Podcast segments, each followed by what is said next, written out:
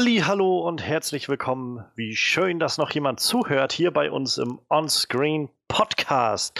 Mein Name ist Johannes Klahn und wir haben wie jede Woche für euch ein tolles Programm dabei mit den äh, ja, Ereignissen der großen und kleinen Leinwand. Ähm, heute mit Folge ja, 99. Also ich meine, 100 ist schön, aber 99, so zwei gleiche Zahlen, so das, das hat man auch nicht so häufig. Das hatten wir bisher nur neunmal. Ja, genau. Also äh, man muss das auch mal wertschätzen können, finde ich. Und, wir äh, müssen, also komme was wolle, wir müssen dafür sorgen, dass wir bei Folge 100 vollzählig sind. Das, ja, das auf jeden nicht. Fall. Das auf jeden Fall.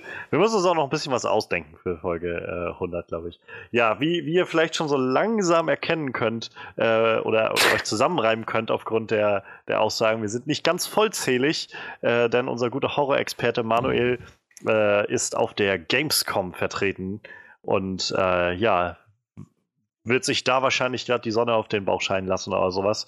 Ähm, ich erwarte jedenfalls, dass er nächstes Mal mit einem vollen Lagebericht zurückkommt. Ähm, und wenn, wenn nicht, dann, dann war es das eben. So. es sei ihm verziehen, denn die Gamescom, das ist, das ist eine, das, das als Entschuldigung nehmen, das, das geht für alles. Mhm. Gamescom, Gamescom ist immer approved vom Podcast. Äh, ich war bei der Gamescom. Du weißt, das ist Mitte Januar. Ich war bei der Gamescom. ja, aber auch wenn Manuel nicht da ist als unser Horror-Experte, ähm, sind wir trotzdem äh, immer noch in unserer zweifachen Ausführung da, denn unser Talking Head on Walking Dead, Frederik, ist natürlich da. Ja, hallo. Langsam, langsam gewöhne ich mir diesen Titel schon ab, aber. naja, man, muss, ja. man muss ja noch nicht so, äh, so, so äh, wie soll man sagen, pessimistisch da rangehen. Also eventuell mal gucken. Eventuell mal gucken, ja. Und dann ansonsten müssen wir es nachher umstellen auf Talking Head, äh, auf, auf, auf Fear the Walking Dead oder sowas. Und dann, da müssen wir uns noch was äh, Geschmeidigeres überlegen. dann nur die Buchstaben irgendwie. T, O, F, O. Toff. Ach ja. Ja, wir haben wie, wie immer irgendwie eine, eine volle Sendung dabei.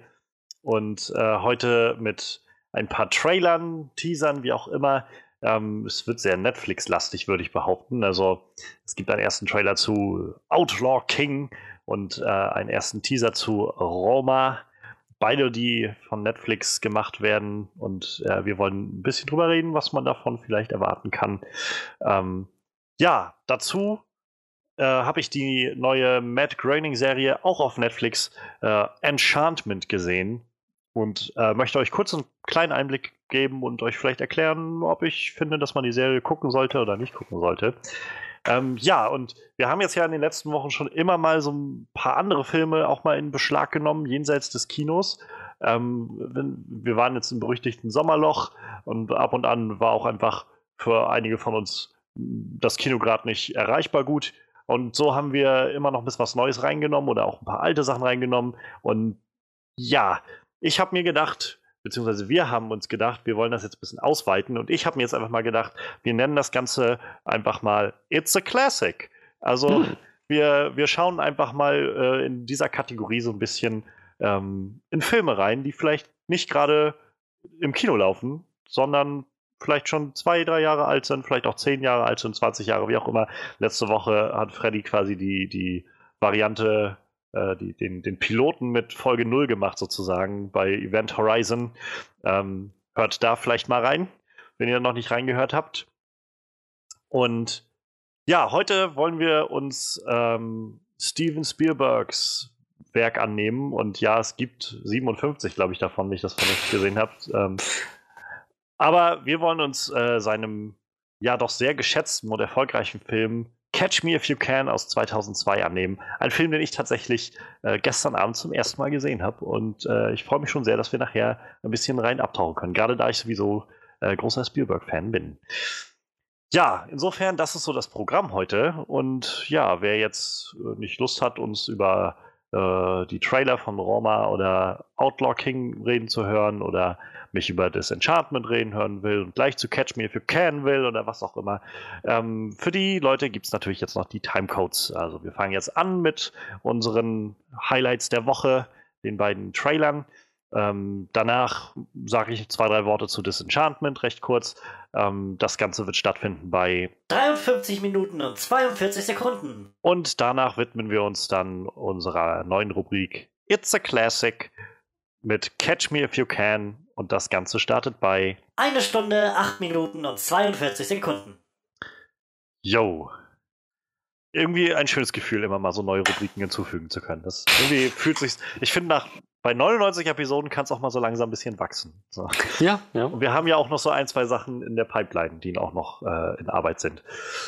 Ja, aber erstmal fangen wir was, äh, mit was mit was Vertrautem, was Bekanntem an, unseren Highlights der Woche. Highlights der Woche. Ja, es war mal eher eine ruhigere Woche, was so die, die Neuigkeiten anging, die, Be die Bewegungen, die sich so getan haben.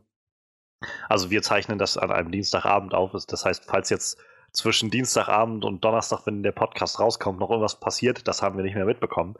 Ähm, aber ja, wir, wir haben gedacht, irgendwie, James Gunn wird jetzt Guardians nicht äh, übernehmen nochmal. Wer hätte das gedacht? irgendwie war da jetzt nicht so viel noch zu, zu, sagen. Ähm, ja, und letztendlich haben Freddy und ich uns auf zwei Netflix-Trailer, beziehungsweise Trailer für Filme äh, geeinigt, die jetzt bei Netflix demnächst äh, rauskommen werden und aber auch im Kino scheinbar landen werden in einigen ausgewählten. Und ja, wir wollen da gleich mal reinschauen. Ähm, ich fange einfach mal an.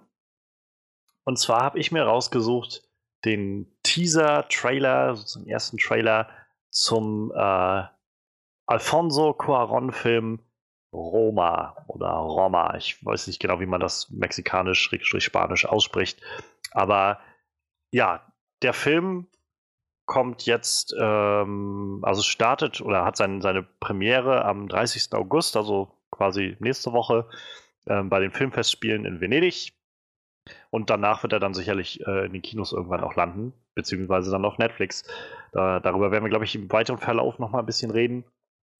Und ja, ich habe mir den, den Trailer rausgesucht. Also mich hat der gleich so ein bisschen in den Bann gezogen. Ähm, das Ganze ist ein bisschen, also ist nur ein Teaser, der uns einen kleinen Eindruck vor allem vom Ton des Ganzen geben soll, glaube ich. Ähm, ja, und es ist schwarz-weiß gemacht. Es, äh, es liegt eine sehr faszinierende, finde ich, so anschwellende Musik unter dem ganzen Teaser.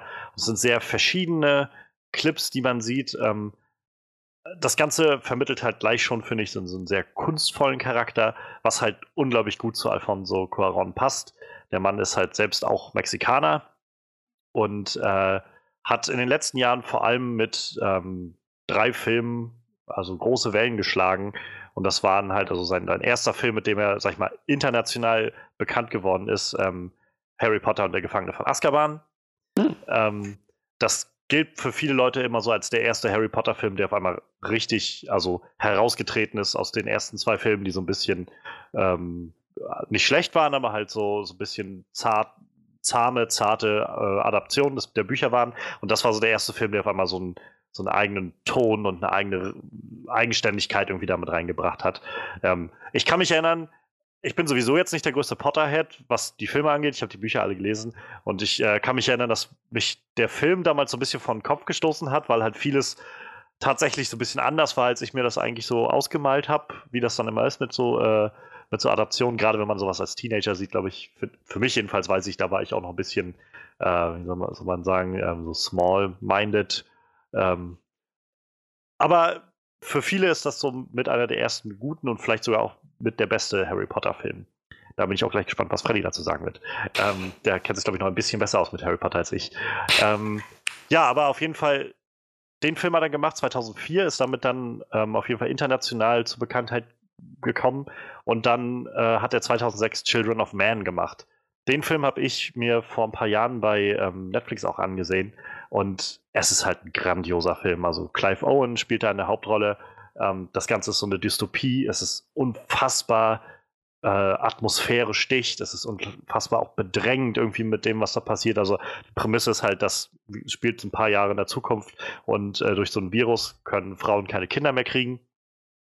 Und dadurch bricht halt mehr oder weniger, ich glaube, Großbritannien spielt das Ganze dann so der, also so Ausnahmezustand aus und äh, Leute drehen halt völlig durch. Und dann wird halt auf einmal ein Kind geboren und Clive Owen begleitet dann irgendwie diese neue Mutter mit dem Kind äh, in dieser Welt, die auch völlig aus den Fugen gerät. Also es ist wirklich ein, also meiner Meinung nach einer der besten Dystopiefilme, so wirklichen Dystopiefilme, die ich kenne ähm, und, und, gesehen habe. Also äh, von daher das ist der Grund vor allem, warum ich mich auch für den Trailer jetzt sehr interessiert habe durch Alfonso Cuarón und äh, das den Hintergrund. Äh, ja, und 2013 kam Gravity, der, der Film von ihm mit ähm, George Clooney und Sandra Bullock in den Hauptrollen. Und ich glaube, viel mehr Leute gab es gar nicht in dem Film. Also ich habe Gravity leider noch nicht gesehen. Und das ist auch immer wieder so ein Film, wo mir Leute sagen, der ist halt unglaublich gut, aber es ist ein typischer Film, den man am besten auf einer großen Leinwand sehen müsste eigentlich, weil der halt so von dieser, dieser Darstellung des Alls so lebt. Also so ein bisschen, glaube ich, mit Dunkirk, den wir äh, letztes Jahr gesehen ah, haben, ja, halt auch ja. so sehr, sehr gut ist, einfach auch unterm Strich so, auch wenn du ihn zu Hause guckst, aber halt der Effekt ist halt nicht derselbe. So. Das sind so diese Filme, die für die große Leinwand gemacht sind. Aber Gravity schaue ich mir trotzdem nochmal an. Und falls meine Schwester das hört, für den unwahrscheinlichen, äh, für die Unwahrscheinlichkeit, es gibt viele Leute, die Gravity tatsächlich gut finden. Also insofern, ich werde mir Gravity nochmal angucken, weil wir kommen fast um kein Gespräch herum, wenn es irgendwie um Filme geht, dass sie irgendwann darauf kommt, wie scheiße sie Gravity fand. weil sie einfach total, sie fand den wohl total langweilig. Mhm. Ähm, aber wie gesagt, da werde ich mir den nochmal angucken und nochmal eine eigene Meinung bilden. Ja, und jetzt quasi sein, sein nächster Film. Es sind echt viele Jahre mal zwischen den Filmen. Man merkt es irgendwie 2004, dann 2006 sind zwei Jahre, okay, aber dann äh, sieben Jahre bis 2013 Gravity, jetzt nochmal fünf Jahre bis Roma rauskommt. Und äh, ja, ich fand den Teaser-Trailer halt jetzt schon sehr atmosphärisch, einfach sehr, sehr, wie gesagt, kunstvoll gemacht. Also allein dieser Schwarz-Weiß-Effekt ähm, gibt der ganzen Sache gleich eine ganz andere Note.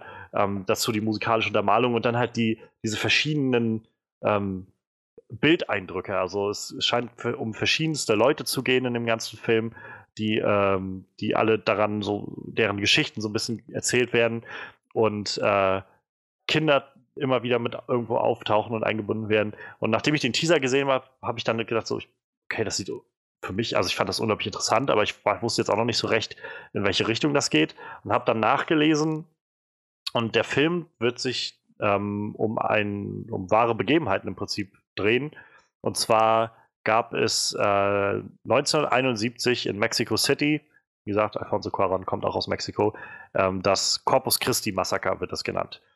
Und dabei ähm, ist es dazu gekommen, dass äh, protestierende Studenten ähm, von so einer paramilitärischen Gruppe halt äh, gemeuchelt wurden. Und ähm, es ist bis heute wohl nicht so wirklich klar, wie viele Studenten dabei gestorben sind, weil halt niemand das so wirklich aufgeklärt hat und so. Und das ist wohl heute auch noch eine recht große Narbe, die irgendwo so in, in der Geschichte Mexikos liegt und äh, für viele Leute irgendwie sehr sichtbar ist. Und damit kriegt man mich dann sowieso schon wieder, wenn es halt auch nochmal so einen historischen Charakter kriegt, so, ein, so auf so einer gewissen wahren Begebenheit alles sich fußt und eine Geschichte erzählen will, die irgendwie Relevanz auch hat. Ähm, ja, und ich musste halt auch gleich daran denken, Mexiko ist jetzt vor allem ja auch in den letzten Jahren, also vor allem in den letzten zwei Jahren, immer wieder neu und neu und neu in, in den Medien, dadurch, dass äh, Donald Trump sich Mexiko so ein bisschen als seinen Widersacher rausgesucht hat, einen seiner Widersacher in der Welt. Und äh, ich würde mich nicht wundern, wenn, wenn das Ganze vielleicht auch einfach so, wie ich jetzt Alfonso Cuaron einschätze, in seiner, in sein, seinem Talent in der Kunst sozusagen, und auch seiner mexikanischen Herrsch also Herkunft und Herrschaft. ja, er lässt äh, sich das nicht bieten von einem Diktator zum anderen. Er ist, er ist der große Gottkönig Montezuma wiedergeboren. nee, aber ich könnte mir vorstellen, dass der halt durchaus dann auch den Anspruch hat, ich will jetzt nicht einfach nur die Geschichte erzählen, was quasi vor 40 Jahren in, äh, oder 45 Jahren in, in Mexico City passiert ist, sondern gleichzeitig damit auch eine gewisse ähm, naja, wie sagt man so, cautionary tale irgendwie erzählen. Ja. Für, für unsere heutige Zeit und für das, was so gerade abgeht. Und in dem Trailer sind auch in einigen Shots halt, würde ich jetzt meinen, ähm, halt nicht mexikanische bewaffnete Leute zu sehen. Halt. Das, ähm, weiß nicht, ob das Amerikaner sind oder so, aber es macht jetzt ja nur, als ob da auch unterschiedliche Ethnien aufeinander prallen. Also gibt es diesen Shot, wo so, so, eine Gruppe von Leuten an so einem Fluss oder sowas steht und äh, so im Zentrum steht da so ein Typ mit so einer, mit so einer typischen Lederjacke, irgendwie so Koteletten, ähm, Pilotenbrille, eine Zigarette im Mund. So, das sieht halt unglaublich amerikanisch aus und schießt halt aus seinem Revolver. Und, also das sind so Sachen, diese Bilder erzeugen halt sofort irgendwie eine gewisse Assoziation und äh, ich kann mir durchaus vorstellen, dass das gewollt ist und bin deshalb umso mehr gespannt tatsächlich, in welche Richtung das Ganze äh, gehen wird und, und wie das Ganze dann letztendlich äh, rüberkommen wird. Ähm, ja, der Film, also als der Film oder wenn der Film spielt, jetzt 1971, damals in, in der Zeit war Alfonso Cuaron gerade neun Jahre alt, als das passiert ist. Ich bin gespannt, also wahrscheinlich wird er dann auch so gewisse autobiografische ähm, Züge dann damit reinbringen. Ja, ich habe jetzt einmal kurz irgendwie Alfonso Cuaron umrissen und äh, glaube ich auch, warum gerade dieser Teaser deshalb auf mich so interessant wirkt. Wie sieht das denn bei dir aus, Freddy? Wie gesagt, ähm, ich weiß nicht, ob du, äh, ob du Children of Man oder Gravity gesehen hast, aber äh, Harry Potter auf jeden Fall. Ja. Ähm, wie ist denn erstmal äh, der Gefangene von Azkaban? Ist das, wie, wie stehst du denn dem Film gegenüber? Also ist das so, bist du so jemand, der sagt, das ist einer dieser Film, Harry Potter-Filme, die so ein bisschen herausstechen aus der Masse? Hm, das ist eine gute Frage. Er sticht auf jeden Fall heraus. Ähm, allein schon dadurch, dass das der erste Film ist, in dem Harry so einen merklichen charakterlichen Sprung gemacht hat von diesem Kind jetzt zu einem Jugendlichen. Allein schon mhm. dadurch. Aber hm, ansonsten von, von, der, von der Story her komplex, natürlich mit diesem ganzen Zeitreiseding. Ähm, auch mit dem vermeintlichen Antagonisten. Es geht mal zum ersten Mal nicht um Voldemort. Das ist. Es ist schon, mh, hm, sag ich mal, nach den ersten beiden Filmen eine andere Richtung gewesen. Eine, die ich auch nicht erwartet hätte, aber ähm, damals war ich auch erst in der dritten Klasse, also. ja. Aber das wäre schön gewesen, wie so der, der Drittklässler Frederik irgendwie kurz bevor der Film rauskommt, so seinen, seinen Vortrag in der Schule macht oder sowas, warum er erwartet, dass jetzt äh, der neue Film von Alfonso Cuaron gemacht ähm, eine, eine große Biege irgendwie für das ganze Franchise bedeuten wird, das Ganze jetzt ein bisschen ernster wird oder so. Ähm, wahrscheinlich dann noch so mit Bezug auf seine bisherigen mexikanischen Filme, die er gemacht hat. Irgendwie. Ja, ich hatte halt damals doch äh, bei weitem nicht dieses, ähm, diesen, diesen, reflektierten Blick wie heute. So, weißt du, andere machen Buchvorstellungen in der Schule. Also, ähm, ich dachte mir, ich möchte kein Buch vorstellen, ich will lieber über einen Film äh, referieren, und zwar ähm, Harry Potter und der Gefangene von Azkaban von Alfonso Cuarón kennen Sie vielleicht von zum Beispiel Solo Kun Tu Paye, ähm, seinem Film von 1991. und, und, dieser Film spielt mit Erwartungen. Dementsprechend äh, sind jetzt auch meine Erwartungen etwas äh, durcheinander, wenn man das so sagen möchte. Nein, ähm, es, es, es, war auf jeden Fall ein guter Film. Mhm. Bei den Harry Potter Filmen bin ich immer vorsichtig zu sagen, das war der beste ja. oder das war der schlechteste. Weil die haben alle irgendwie einen sehr, sehr markanten Charme. So, ich weiß von vielen Potterheads, dass so der, der vierte am wenigsten ähm, so auf, auf Anklang gestoßen ist. Ja. Aber ich fand. Der vierte war tatsächlich auch der, wo ich nachher ausgestiegen bin, wo ich die dann nicht mehr weitergeguckt habe, so im Kino oder groß verfolgt habe. Dann, danach habe ich halt immer nur so, wenn die mal irgendwo auf DVD waren oder irgendwie ich mir die mal ausleihen konnte bei irgendwem, dann habe ich die geguckt so und nachgeholt. Also. Aber bis zum dritten bin ich immer noch ins Kino gegangen, sozusagen. Aber bis zum vierten und dann ab dem vierten halt dann nicht mehr. Kann ich äh, gar nicht verstehen. Für mich ist der vierte einer der besten. Ähm, Legitim, also. äh, ich habe auch von vielen äh, Buchlesern gehört, dass sie meinten, der vierte ist, ist, an sich ist das ein guter Film, aber es wurde einfach so viel aus den Büchern rausgelassen, das fanden die sehr schade. Naja. Ähm, nee, aber ich, ich, hatte jetzt nicht mehr auf dem Schirm, wer der Regisseur war. Daher gut, dass du das erwähnt hast. Und äh, das gibt mir auf jeden Fall eine Menge Hoffnung bei Harry Potter und der Gefangene von Azkaban waren wirklich, wirklich toller Film. Mhm. Hast du denn Children of Man oder Gravity gesehen? Weder noch. Okay. Ähm, muss, ich, muss ich noch aufholen. Also Children of Man kann ich halt wirklich sehr empfehlen. Das ist so, halt auch spielt echt viel mit Erwartungen und, und so diesen, naja, Klischees des Genres will ich jetzt mal nicht sagen, aber es ist schon, gerade nachdem man oder nachdem ich dann in den letzten Jahren erst so die Hunger Games Sachen und sowas irgendwie gesehen habe und das so meine meine Vorstellung von Dystopie irgendwie geprägt hat, war Children of Man auf einmal was, was völlig anderes. So. Ich meine, der Film kam vor den allen raus, aber mein Bild war trotzdem noch ein anderes von Dystopie bei dem. Und äh, der, der Film ist halt deutlich mehr so, naja, nicht so, also die, die Hunger Games Sachen sind ja, oder überhaupt was wir in den letzten Jahren an Dystopie-Filmen hatten, ist ja, war ja alles so Young Adult Zeug. Ja. Was, ich will das nicht so von oben herab sagen, die haben halt auch ihre Legitimität und sind halt auch, also ich mochte Catching Fire zum Beispiel auch sehr gerne, ähm, aber da schwingt halt auch immer noch diese, dieses sehr romantisierende Element irgendwie mit und ähm, so das Auflegen gegen die, äh, gegen das Regime und was weiß ich. Und bei Children of Man ist halt einfach so viel geerdeter alles und du hast halt wirklich mehr so dieses grimmige Bild irgendwie dieser Gesellschaft, die so am Ende irgendwie ist so langsam und ähm, ja, also ich kann ihn echt unglaublich empfehlen. Wie gesagt, also ich denke, beide werde ich mir noch anschauen. Gravity hat jetzt vor allem, ähm, das kenne ich vor allem durch Trailer und so einzelne ja. Szenen und ja, Shots, genau. das sieht alles ziemlich cool aus. Daher. Vor allem um, da denke ich auch immer so, das ist ja auch so ein Film, der irgendwie über, über, was ich nicht, zwei Drittel oder so wohl bloß mit einem Schauspieler halt funktioniert. Ja, das allein schon deswegen. Das ist ganz, ganz kleiner Cast.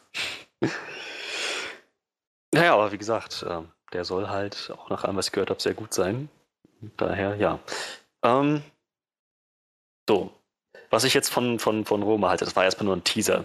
Aber für einen Teaser macht er, glaube ich, alles richtig. So, es ist kein Dialog drin oder so. Ja. Nichts Nennenswertes, es sind einfach nur Bilder, wie so eine Collage, um das, das Setting zu präsentieren, um mal zu zeigen, was der Ton ungefähr sein wird. Und naja, so, dass man, wie wir es jetzt gerade eben schon gemacht haben, vielleicht ein bisschen versuchen kann zu erahnen, welche thematische Richtung das einnehmen wird. Und naja, hat halt so alle alle Touches von einem Kunstfilm, wenn du mich fragst. Ja, ja, ja genau. Aber auf jeden Fall ähm, denke ich auch, dass er sich die Gelegenheit nicht entgehen lassen wird, damit was, damit auch eine Botschaft rüberbringen, rüberzubringen. Ähm, ein, also, wie du schon meintest, nicht nur die Geschichte zu erzählen, sondern auch eine heute relevante Botschaft zu vermitteln. Das sind alles so Vermutungen, aber ich denke, in die Richtung wird das gehen. So mittendrin ist auf einmal alles schwarz-weiß und dann hast du so eine, so eine Passage, die auf einmal in Farbe ist und dann kommt so ein Typ und guckt direkt in die Kamera, Stop Trump oder so und geht wieder raus und ist wieder alles schwarz-weiß. Und jetzt zurück. Hallo, ich bin Alfonso Cuaron. Ich wollte Ihnen nur einmal sagen, wie scheiße Donald Trump eigentlich ist. Wählen Sie Quimby. ähm, äh, nee, aber ich denke, ich denke, das wird in die Richtung gehen und ähm, es sieht nach Qualität aus. Wenn man das so machen, Teaser sagen kann, es sieht auf jeden Fall nach, nach einem qualitativ hochwertigen Produkt aus, was da letzten Endes rauskommt. Ich freue mich drauf. Und vor allem schön, dass das, ähm, dass man das auf Netflix dann gleich ja. serviert bekommt. Das ist irgendwie eine feine Sache. Obwohl ich halt immer jetzt, also ich meine, der Film, der, der Trailer deutet das halt noch nicht so an, weil er einfach noch nicht jetzt so mir, mir große Weiten oder sowas zeigt, die ich jetzt so von, äh, Gravity oder sowas halt erwarten würde. Ähm, aber es wäre schon schade, wenn das wieder so ein Film wäre, wo man dann sagen würde, eigentlich hätte man den auf einer großen Leinwand sehen müssen. Ja. Ich, ich frage mich immer noch, also ich meine, ich bin unglaublich froh, dass wir Annihilation irgendwie gekriegt haben im, auf Netflix so, aber ich frage mich schon, ob der Film mich nochmal ein ganzes Stück anders noch. Also ich meine, er hat mich so schon sehr bewegt und irgendwie beklemmt, so. Äh, beklommen. Sag mal beklommen oder beklemmt? Beklommen. Beklommen. Ja, er hat mich sehr beklommen. Ähm, aber wenn ich mir jetzt vorstelle, das noch auf einer großen Leinwand zu sehen. Kurz. Entschuldigung, Entschuldigung. Ähm, es heißt, ich wurde eingeklemmt. Beklommen ist das Adjektiv, glaube ich, für das Gefühl, bedrückt zu sein. Das meinte ich auch. Das heißt, Gut, ja, dann, dann beklommen. Also für okay, mich ist das halt ja, kein das, Problem. Das war nur die, die, die, die, die semantische Ader in mir. Bitte das, mach weiter. Das ist so ein bisschen wie die Frage, ähm, sagt man, äh, ich habe mich erschreckt oder ich habe mich erschrocken. Ja, genau, genau. Deshalb, auch da bin ich manchmal so ein bisschen am überlegen. Ähm, nee, aber das ist sowas, wo ich, äh, wo ich dann schon überlegt habe, so ich frage mich, wenn ich den Film im Kino gesehen hätte, also diese ganzen letzten 20 Minuten, wir hatten damals im Podcast drüber geredet, also sucht euch das vielleicht auch gerne mal in unserer angestauten Bibliothek mal raus, ähm, als Freddy und ich über Annihilation geredet haben. Ähm, diese letzten 20 Minuten waren halt so weird und so bedrückend irgendwie für mich beim Schauen. Wenn ich mir vorstelle, das auf einer großen Leinwand zu sehen, mit einem Sound und so weiter, der dann da noch auf mich einwirkt, wer weiß, ob ich nicht einen Herzstillstand gehabt hätte oder sowas. Ähm, ich hoffe halt so ein bisschen, sag ich mal, wenn das nicht bei uns im Kino kommt, dass der Film nicht in diese Richtung geht, dass er halt solche, so eine Bilder irgendwie, äh, so eine Bildgewalten aufbaut. Ähm, aber ja, ansonsten ist es erstmal ganz nice, dass man sowas auch von Netflix bekommt. Also. Ja, definitiv. Da, da können wir, glaube ich, nachher, also ich würde sagen, wir kommen zum Schluss nochmal auf, auf die Netflix-Nummer zurück. Ähm, wenn wir, wenn wir auch bei deinem Trailer gleich durch sind, denn das bietet sich irgendwie gut an, dass wir da vielleicht nochmal so über den, den, vielleicht auch die Richtung von Netflix reden, die jetzt gerade ja scheinbar mit solchen, solchen Sachen irgendwie rauskommt. Ähm, ja, ich, ich bin halt gespannt. Ich schaue jetzt nochmal fix nach, wann der Film ähm, angesetzt ist, halt wirklich zu starten. Also der, wie gesagt, der startet jetzt bei den Filmfestspielen in Venedig. Das heißt, ähm, eigentlich müsste der dabei auch irgendwie dann, ich glaube, das sind ja aber so eine Wettbewerbe, die dann da stattfinden. Ähm, also rechne ich jetzt gerade so ein bisschen stark damit, dass der äh, auch daran partizipieren wird an dem, an dem Wettbewerb. Und insofern mal, mal schauen, wann der dann, äh, ob er was gewinnt oder sowas. Das deutet ja meistens auch schon so ein bisschen auf Qualität hin, wenn Leute sich da äh, anmelden und angenommen werden für den Wettbewerb. Ähm, ja, es gibt noch keinen deutschen Starttermin, glaube ich, wenn ich das hier richtig sehe. Hm. Ja, wahrscheinlich einfach wegen, wegen Netflix dann. Ja. Die das dann irgendwie in die Hand nehmen werden. Ähm, wann auch immer, guck, steht das hier vielleicht sogar unten drin? In der, nee, in der Beschreibung steht es auch nicht drin. Dann haben sie es wahrscheinlich aber noch wirklich noch nicht festgelegt oder bekannt gegeben.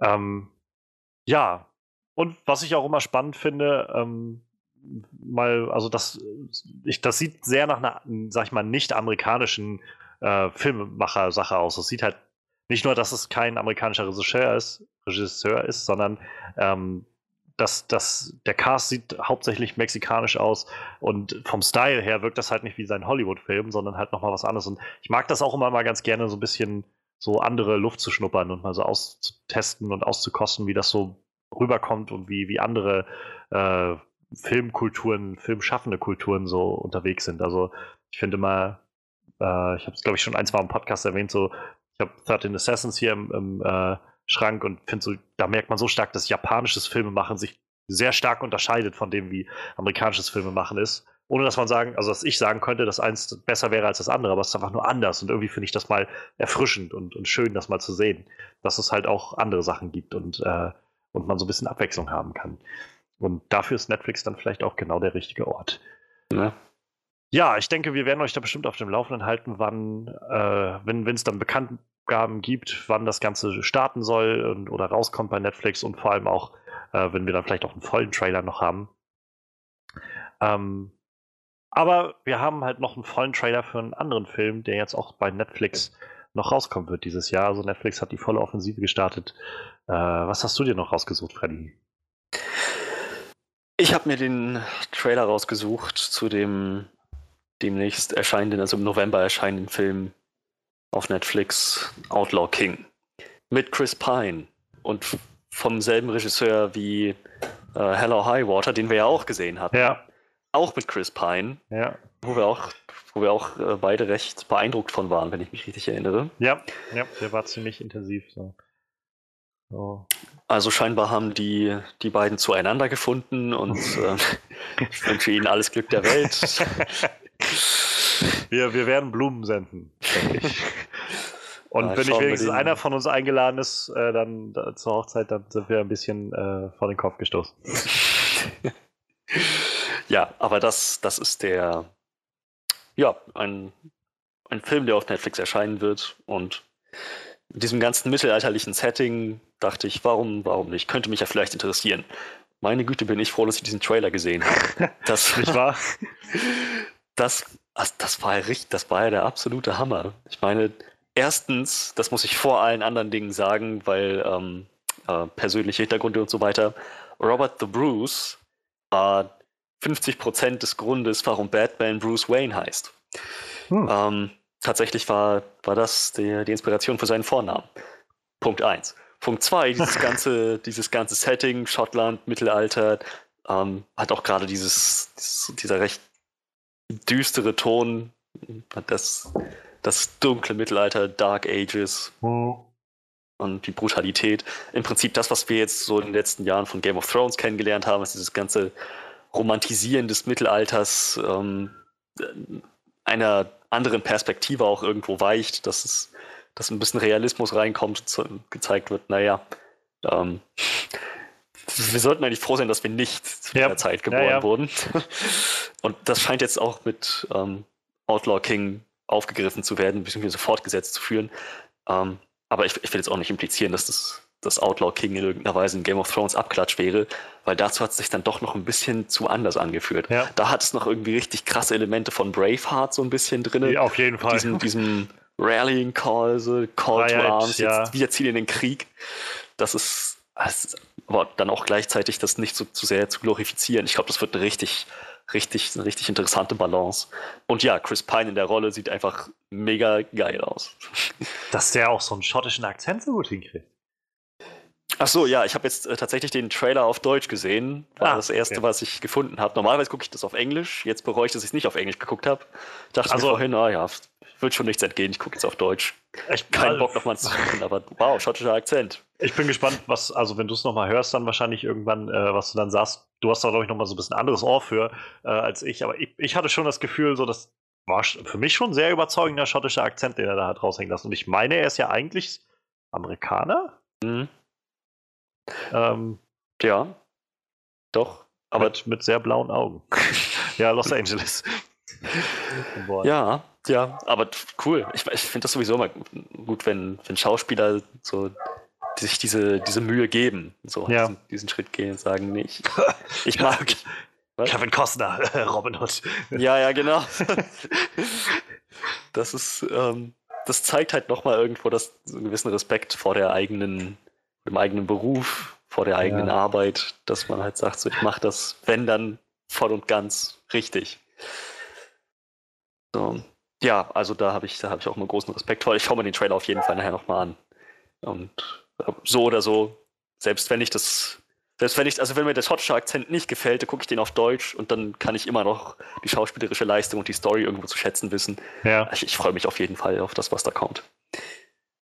Ich bin halt auch echt gespannt. Also ich habe mich halt auch, wie du sagst, schon so.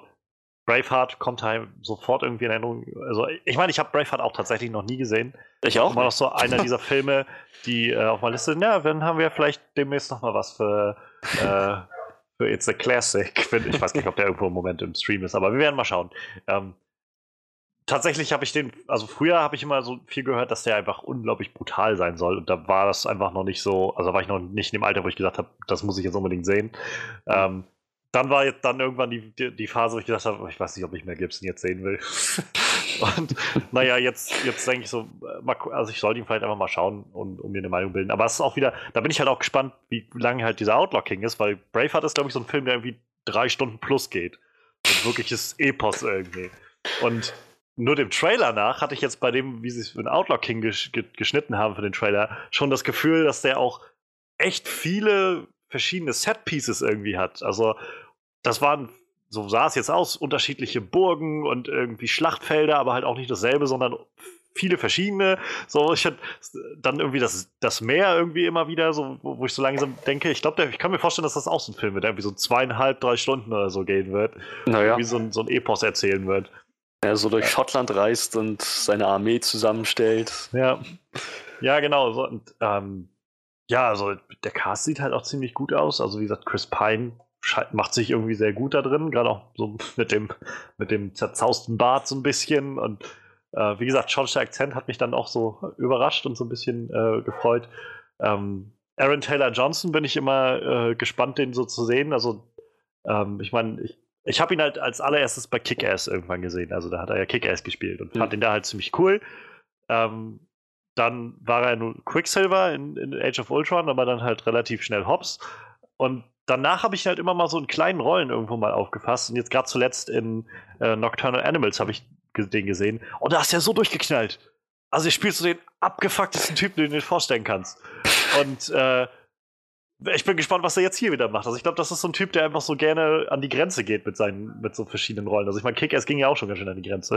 Und Oh ich ja. meine, da war er ja noch eigentlich ein Junge, so, der noch so gerade herangewachsen ist. Das war ein Rolle. richtig abgedrehter Film, wenn man mal Oh drüber ja. nachdenkt. Ich mochte den sehr gerne. Ich muss den unbedingt mal wieder gucken. Kick-Ass 2 habe ich nicht zu Ende geguckt, muss ich sagen. Den fand ich dann zu langweilig irgendwie. Hm. Aber Kick-Ass 1 war echt, er war ziemlich, ziemlich nice. Also, Vor allem auch, das war auch, glaube ich, das eines der letzten Mal, dass ich Nick Cage in einer wirklich guten Rolle gesehen habe. Ja, ja. Was soll man dazu sagen? Es, oder sollen wir dich es Kick nennen? wir mögen dich, aber wir trauen dir nicht. Ach ja, und die äh, Chloe Gretz Moretz war da auch noch so klein. Die war ja auch erst irgendwie 12 oder 13 oder so, als sie das gedreht Mein Gott, wie alt ist das? Das muss ich jetzt nachgucken. äh, ich glaube, Kickers 2009, kommt das hin? 2010, ja. Ah, Mensch. Acht Jahre schon wieder her. Meine Güte. Naja, wir können da auch gespannt bleiben, was Netflix zum Beispiel angeht. Die haben ja dieses Miller-Verse gekauft, wo Frank Miller, nee, Mark Miller, so jetzt äh, sein, seine, sein eigenes Universum irgendwie ausbaut und, und da gehört ja Kick-Ass dazu. Also vielleicht kriegen wir da nochmal ein Kick-Ass Remake, Reboot, wie auch immer. Old Man Kick-Ass, er ist schon alt und verbittert. Ja, und, äh, und Chloe Gretz Moretz, äh, also äh, Hit Girl wird dann irgendwie von, von Judy Dench gespielt oder so, weil die auch schon so ein bisschen älter ist.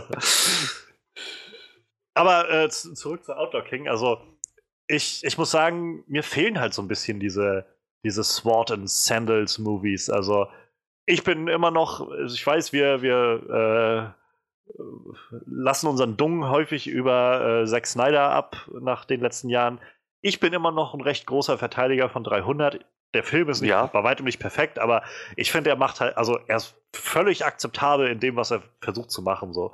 Ähm, solange er halt nicht versucht, irgendwelche Charaktersachen zu machen, die irgendwie aus dem Ruder laufen, ist der Film ziemlich geil, finde ich. Mhm. Ähm, Gladiator ist halt auch wahnsinnig gut. Ähm, wie gesagt, Patri The, äh, Braveheart habe ich noch nicht gesehen.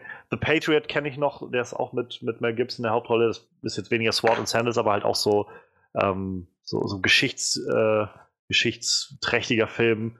Und mir fehlen die so ein bisschen. In den letzten Jahren, finde ich, gab es nicht so wirklich was in dem, dem Genre. Also, wir hatten jetzt in den letzten Jahren noch so, was mir jetzt eh am ehesten noch einfiel, war hier äh, der, der King Arthur-Film, den wir irgendwie als letztes hatten. Ähm, aber der war halt auch mehr Fantasy und auch nicht gut, so wirklich. Und nee. äh, aber mal so, so wirklich handfesten, Hist so ein handfestes Historiendrama, so, das, das habe ich schon lange nicht mehr gesehen. Und das, also, ich sehe jetzt Potenzial, dass der Film vielleicht mal das auffüllen könnte. Aber auch da denke ich, eigentlich würde ich den am liebsten auf der großen Leinwand sehen. Also gerade ja. wenn es um diese Schlachten geht. Ja, ja. Ja, aber man kann nicht alles haben. Ja, also es bleibt, vielleicht können wir ja hoffen, dass Netflix das dann in Deutschland auch in ein, zwei Kinos oder so rausbringt. Netflix präsentiert die Cinestar Co-Produktion. ja, vielleicht, vielleicht können die das einfach mal irgendwann zusammenkarren alles und machen dann so eine, so eine Netflix-Woche oder so und können dann alle Sachen, die sie so auf Netflix mal hatten, so halt Annihilation, Outlaw King, was weiß ich, alles einmal so durchlaufen lassen. Wäre ich an Bord. Definitiv. Also äh, mal gucken. Also äh, früher oder später wird das Kino sich mit Netflix auf irgendeiner oder auch mit Streamingdiensten auf irgendeine Art und Weise auseinandersetzen müssen, denke ich. Ähm, und wahrscheinlich auch die Academy. Also für gewöhnlich ist es ja so, dass äh, in Amerika die, die Filme, die halt sich qualifizieren wollen für, für die Oscar, fürs Oscar-Rennen, ähm, die müssen halt in den Kinos gelaufen sein oder wenigstens einer im Kino oder so gelaufen sein. Ähm, weshalb Tommy Wiseau damals halt auch für The Room den extra äh, hat anmelden lassen für irgendein Ki Kino, damit er halt zugelassen wird. ähm, er kam nicht ins Oscar, also er wurde wahrscheinlich von irgendwem gesehen, aber niemand hat ihn irgendwie in Betracht gezogen. Oh Wunder. Ähm, und ich könnte mir vorstellen, dass Netflix gerade deswegen auch noch solche Sachen ins Kino bringt. Ähm, wie jetzt zum Beispiel Roma oder auch Outlaw King, dass sie halt sagen, in ausgewählten Kinos wird das dann laufen, dann können wir das so ein bisschen qualifizieren für diese Sachen. Aber so insgesamt ähm, haben wir dann, äh, haben wir dann das Ding einfach auf Netflix für die Leute, die halt nicht ins Kino wollen. Also ist das so ein bisschen so ein, naja, wer halt will, geht extra ins Kino und der Rest kann einfach zu Hause bleiben. So ist halt wirklich bloß noch für die Kinoliebhaber dann das Ganze da. Ja. Ähm, ja, äh, wie gesagt, ich bin gespannt, wo das dann hinläuft. Ähm, aber was mich gerade noch viel mehr gerade interessiert, ähm, und das können wir, glaube ich, zusammenfassen, so ein bisschen mit den beiden äh, Trailern, die wir jetzt besprochen haben. Also, wie gesagt, das ist jetzt Film von David Mackenzie, ähm, der, wie du schon sagtest, Hello High Water gemacht hat und damit, ähm, also der Film war für Oscar nominiert, ähm, war halt auch ziemlich gut inszenierter Film, muss ich sagen. Also ich, äh, ich, ich, will den eigentlich auch nochmal unbedingt gucken. Gerade ähm, weil wir ja auch Wind River gesehen hatten jetzt Anfang des Jahres und äh, das ja so ein bisschen die, die Trilogie abgeschlossen hat von dem äh, Taylor, Taylor Sheridan, glaube ich, heißt er, der, der Autor, genau, Taylor Sheridan, ähm, der halt ähm, Sicario geschrieben hat, ähm, dann halt Hello High Water und, und dann Wind River. Und das sind halt alles so drei Filme, die so ein bisschen immer dieses, dieses Outsider-Leben in Amerika so ein bisschen thematisieren, auf ganz eigene Art und Weise, aber halt immer irgendwie auch mit Verbrechen zu tun haben und so. Und also ich glaube, Wind River ist wahrscheinlich immer noch bei uns irgendwo mit ganz weit oben in der Liste der besten Filme dieses aber Jahres. Richtig bisher. weit. Und ähm, ja, Sicario, ich habe Sicario halt bei mir jetzt mittlerweile im Schrank stehen und weiß, ich mag ihn auch so gerne. Der war Danny Villeneuve, Regisseur, den ich halt auch total zu schätzen weiß. Und ja, ich glaube, Hello High, äh, möchte ich auch unbedingt nochmal gucken. Ähm, ja, und wie gesagt, er macht jetzt da Regie und dann, wie gesagt, Roma haben wir ähm, Alfonso Cuaron. Also es sind halt echt Regisseure, die die so Star Power so ein bisschen hinter sich haben, also die auch wirklich ein, ein Resümee vorzuweisen haben, die halt zu sagen haben, ich habe hier Oscar-Nominierungen am Start, ähm, Filme, die irgendwie weit geschätzt sind bei, bei ähm, anderen Leuten in der Branche und halt auch daneben äh, erfolgreich sind mit dem Publikum. Ich muss sagen, bisher habe ich das Gefühl, ist der Großteil der, der Netflix-Filme nicht so der Hammer gewesen. Also mit den Serien sind sie halt, da ist bei weitem auch nicht alles gut, aber da haben sie, glaube ich, mehr Hits als bei den Filmen. Ja. Und gerade was so die teuren Dinge angeht, also es war ja dann letztes Jahr noch ganz groß, äh, so Bright, der erste Riesen-Blockbuster von Netflix, ähm, so richtig für teuer Geld und irgendwie, ich weiß nicht, wie viele Millionen Dollar sie da ausgegeben hatten, drei Millionen Dollar allein für das Skript oder so.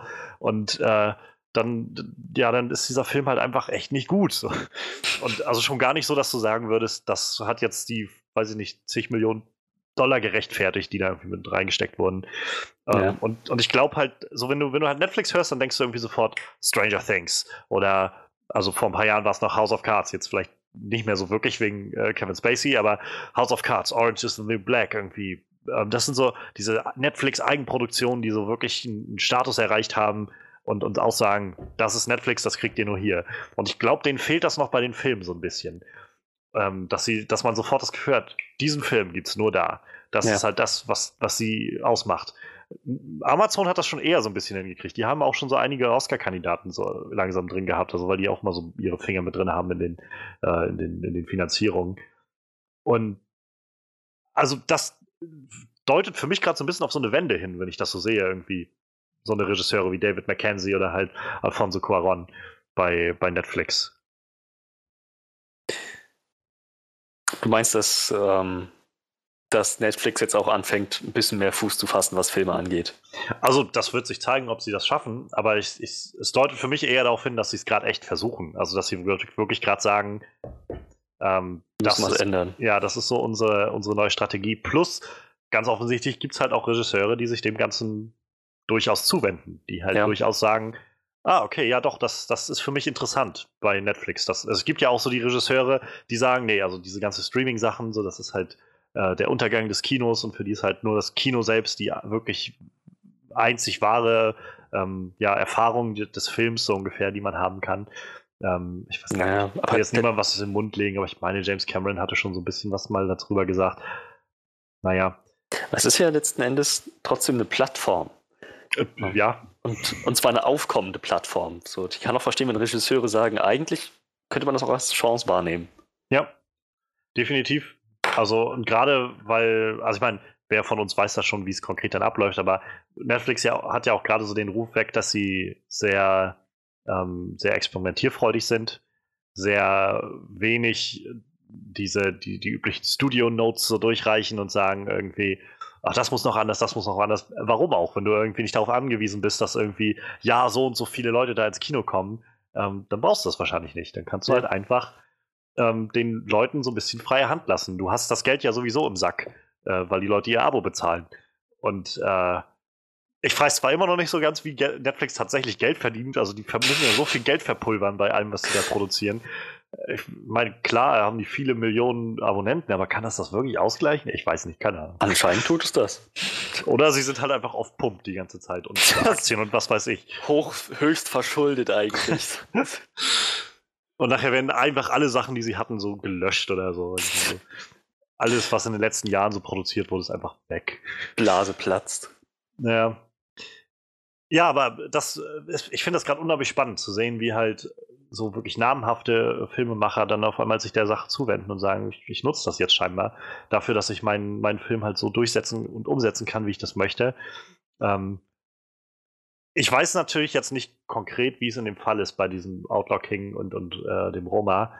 Ähm, bei, bei hier Annihilation war es ja so, dass der Film schon fertig produziert war und alles fertig war und dann einfach nur Netflix das von dem anderen Studio abgekauft hat, genau wie mit dem Cloverfield-Film. Mhm. Ähm, das war ja auch so ein, der war ja eigentlich gedacht fürs Kino und dann wollten sie den nicht ins Kino bringen und haben den verkauft äh, wieder an Netflix. So wie jetzt zum Beispiel auch vor ein paar Wochen den, äh, den, den Jungle Book-Film von, von äh, na, Andy Serkis, der jetzt noch kommt bald. Mowgli heißt der, glaube ich, einfach nur. Ah. Dieser, diese etwas düstere Version des Ganzen. Und ganz offensichtlich hat Warner gesagt, mm, wir, wir haben einfach die Arschkarte gezogen, damit dass gerade vor zwei Jahren erst dieser letzte ja. äh, Dschungelbuchfilm rauskam und der auch noch ein Hit war. Ähm, wir haben wahrscheinlich einfach mehr davon, wenn wir jetzt sofort irgendwie, weiß ich nicht, 5 Millionen Dollar bar auf die Kralle nehmen oder 20 oder was weiß ich. Und äh, der Film einfach bei Netflix dann landet. Ähm, vielleicht war das auch bei dem Outlaw King und, und dem anderen Sachen so, aber ich weiß es nicht. Also es wirkt jetzt auch erstmal so, da auch noch ein bisschen Zeit ist, bis das Ganze rauskommt. Ähm, wirkt es für mich jetzt auch eher so, als ob das jetzt nicht so spontan gerade gekauft war, sondern vielleicht doch eher produziert wurde, wirklich von denen. Ähm, und wenn das wirklich so ist, dann, dann ja, dann bin ich halt echt gespannt, wo das, wo die Reise hingeht mit Netflix. Also äh, ob wir dann, weiß ich nicht, tatsächlich auch irgendwann einen Spielberg-Film eigentlich für, für Netflix produziert sehen, ob wir ähm, weiß ich nicht, ein, Danny Villeneuve-Film oder sowas, so sowas wie Arrival oder Blade Runner 2049 auf einmal für Netflix sehen oder sowas. Ja. Und, und dann, also ich bin jetzt einfach mal nur weiter. Was, wer weiß, ob Netflix nicht vielleicht dazu übergeht, irgendwann selbst Kinos aufzubauen und zu sagen, für unsere Sachen haben wir halt einfach eigene Kinoketten oder sowas. Das wäre so. ziemlich fett. Unwahrscheinlich, also ich würde es mal nicht ausschließen wollen. Ich kann mir gut vorstellen, dass das irgendwann dahin läuft. Ich meine, wenn die genug Geld verdienen und ihr, ihren Markt irgendwie noch ein bisschen ausbauen wollen, warum nicht?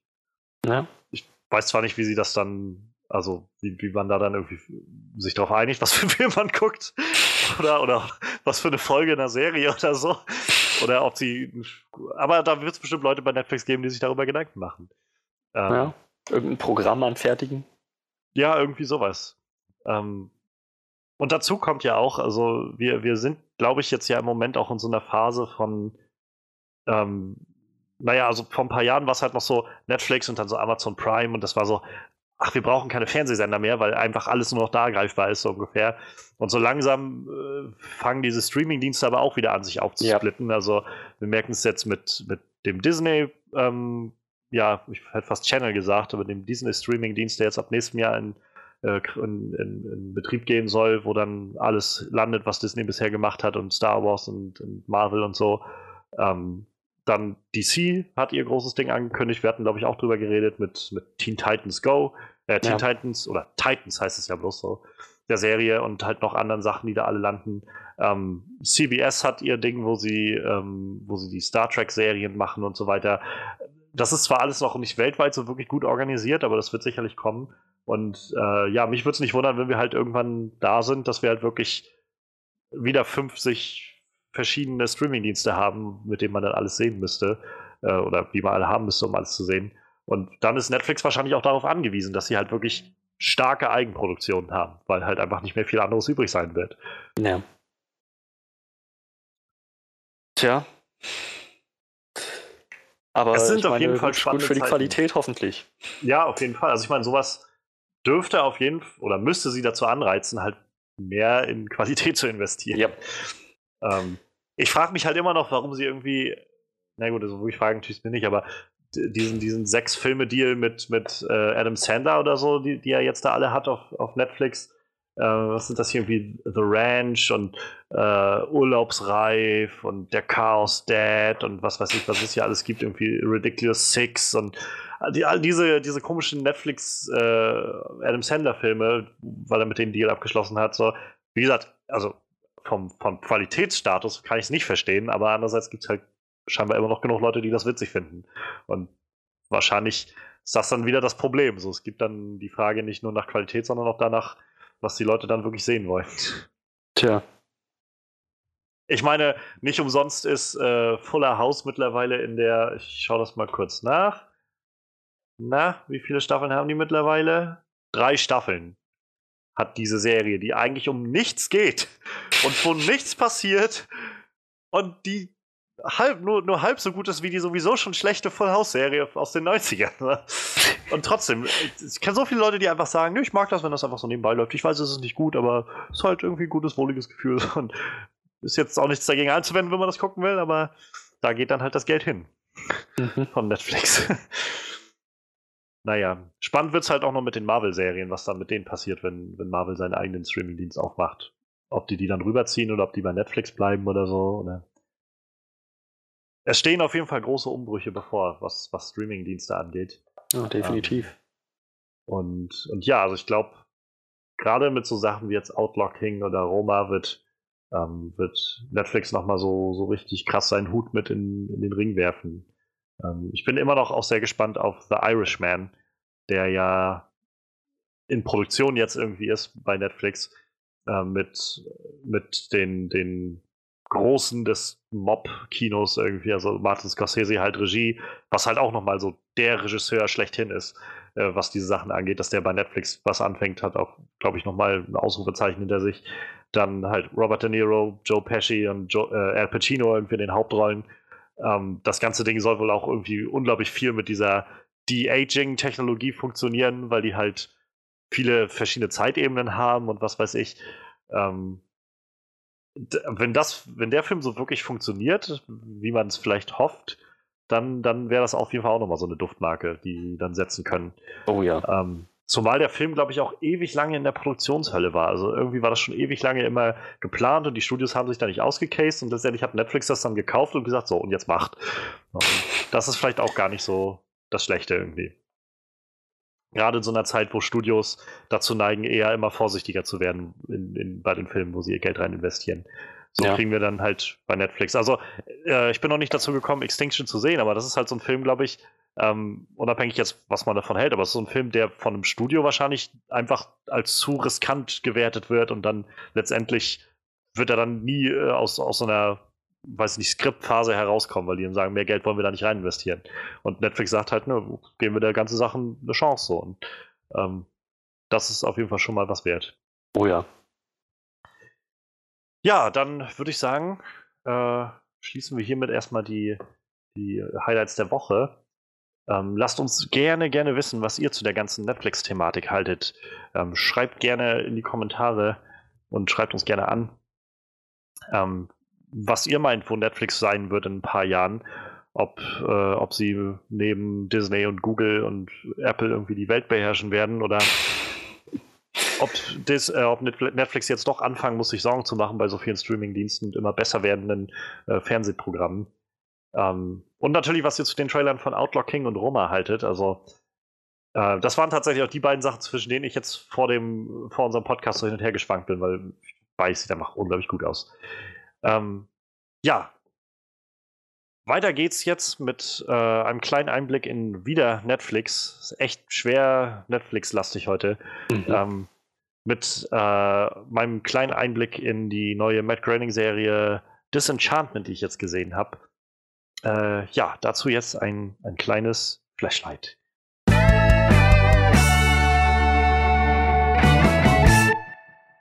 Matt Groening ist ja nun einer dieser ja schon, schon legendären Serienmacher. Also die Simpsons ist halt die am längsten am Stück laufende Serie mittlerweile, die es gibt. Was jetzt nicht zwingend was über die Qualität aussagt. Also ich habe irgendwann vor, weiß ich nicht, fünf, sechs Jahren aufgehört, die Serie so wirklich zu verfolgen.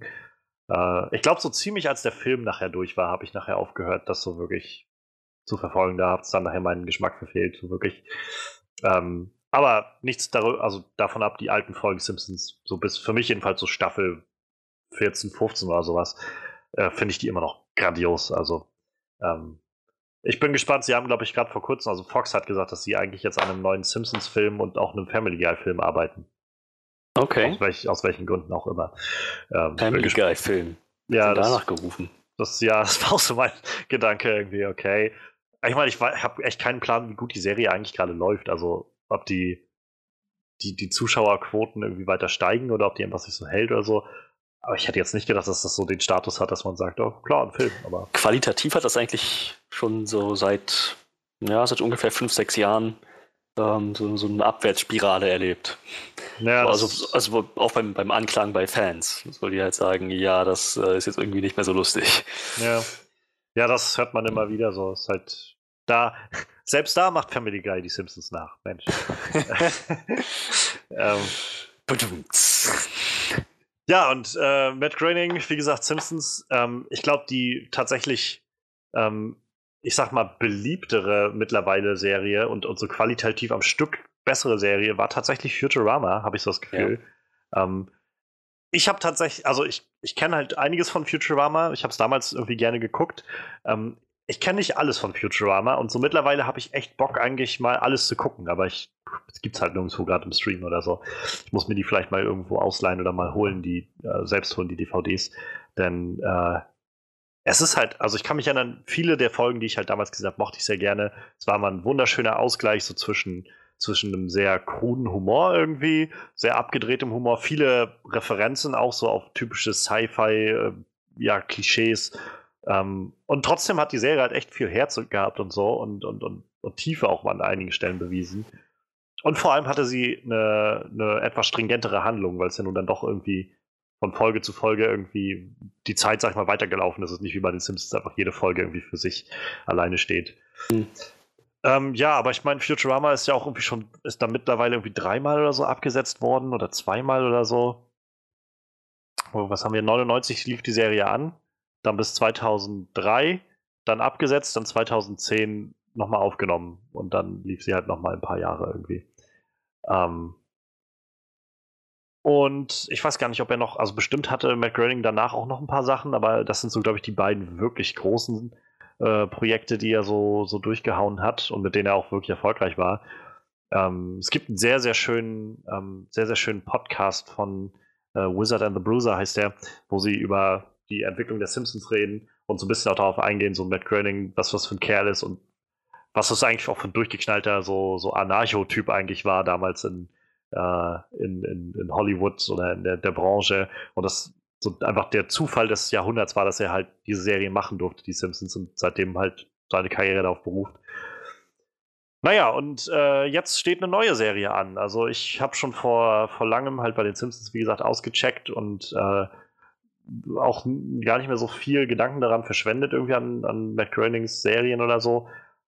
Aber wir hatten vor äh, ein paar Wochen, als die San Diego Comic Con durch war, über den Trailer geredet von Disenchantment. Und da meinte ich schon so, ähm, das sieht für mich so ein bisschen mehr nach diesem alten Simpsons-Humor aus. Oder also dem alten Matt Groening-Humor. So ein bisschen Simpsons, bisschen Futurama-Humor.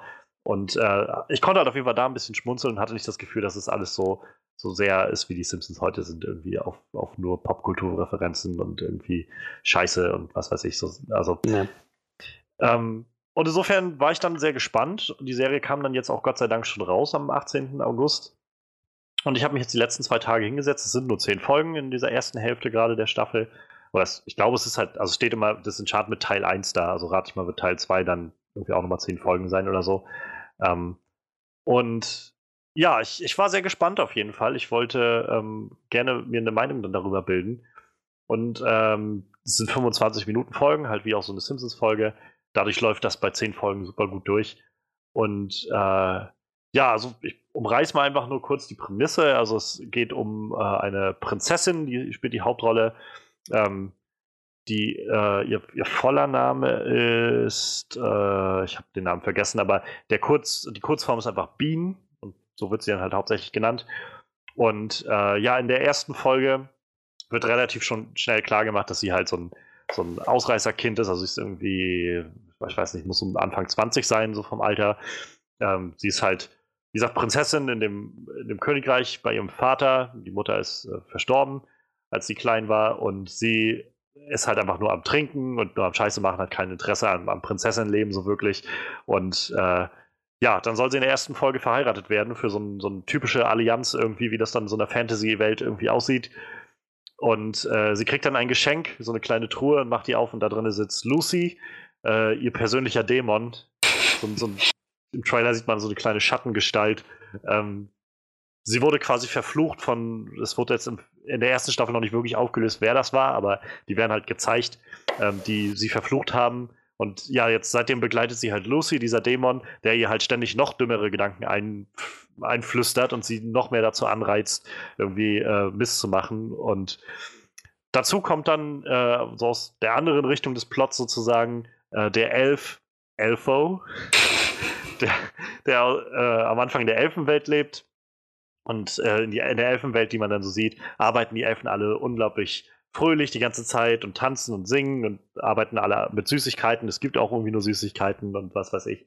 Und ihm geht das irgendwie so ein bisschen auf die Nerven, dass alles so eintönig letztendlich bloß ist. Und äh, ja, er haut dann letztendlich ab und landet dann halt in der sozusagen der, der dortigen Welt von Dreamland, wo Bean auch lebt und lernt dann das harte Leben der Bauern und so weiter kennen. Das ist dann da schon eine der ersten schönen, also mein erster wirklicher Lacher war dann äh, in der ersten Folge, als Elfo äh, ankommt in der Welt und zieht dann so los und äh, trifft dann auf so ein Bauernhaus und äh, die sagen irgendwie, ja, also wir haben nicht viel zu essen und so, aber äh, sei, seid uns willkommen, ihr seid ein, ein willkommener Gast und dann setzen sich halt hin und er sagt irgendwie so, oh Mann, das ist alles so toll und er ist da total naiv, weil er das alles nicht kennt und, äh, und naja, dann dann tischen sie ihm halt so eine kleine, äh, so eine kleine Schüssel auf mit so einfach nur so Haferschleim irgendwie und so ein bisschen Erbsen oder sowas. Und er sitzt und die dann so, wir haben wirklich viel und so. Es ist halt, es ist nicht gut, aber es reicht, um uns sich zu ernähren und so. Und er so, nein, nein, das ist wirklich gut. Dann fängt er an zu essen und so, oh mein Gott, das ist ja, das ist ja unglaublich, so, weil er halt das noch nie so gegessen hat. Und ihn ist das halt so der, der Genuss schlechthin und sitzt halt die ganze Zeit und lobt die und lobt die und lobt die, bis sie halt irgendwann sagen so, das reicht, raus, raus aus unserem Haus. Ihr, ihr, beschämt uns mit eurem Lob. Verspottet uns nicht und so. Und er dann rausgeht, macht's gut, ich bin Elfo.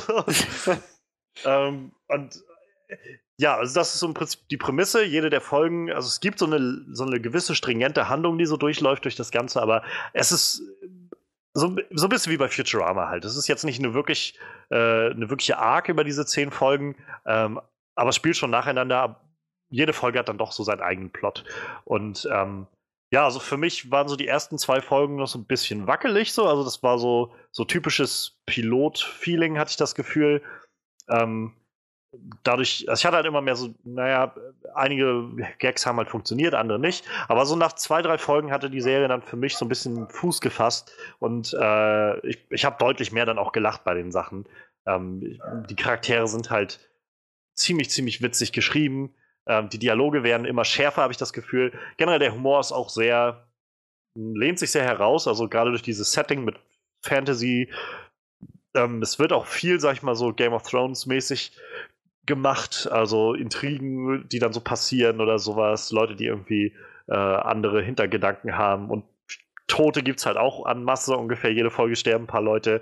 Meistens so in so einer witzigen Art und Weise werden die dann, werden irgendwelche Nebencharaktere gekillt, sag ich mal, oder so Statistenrollen. Ähm, insofern, es gibt viel, so sag ich mal, schwarzen Humor auf der Ebene. Ähm, aber halt auch so, so ein bisschen dieser Meta-Humor gefällt mir. Es ist nicht zu viel, es ist immer gut gestreut.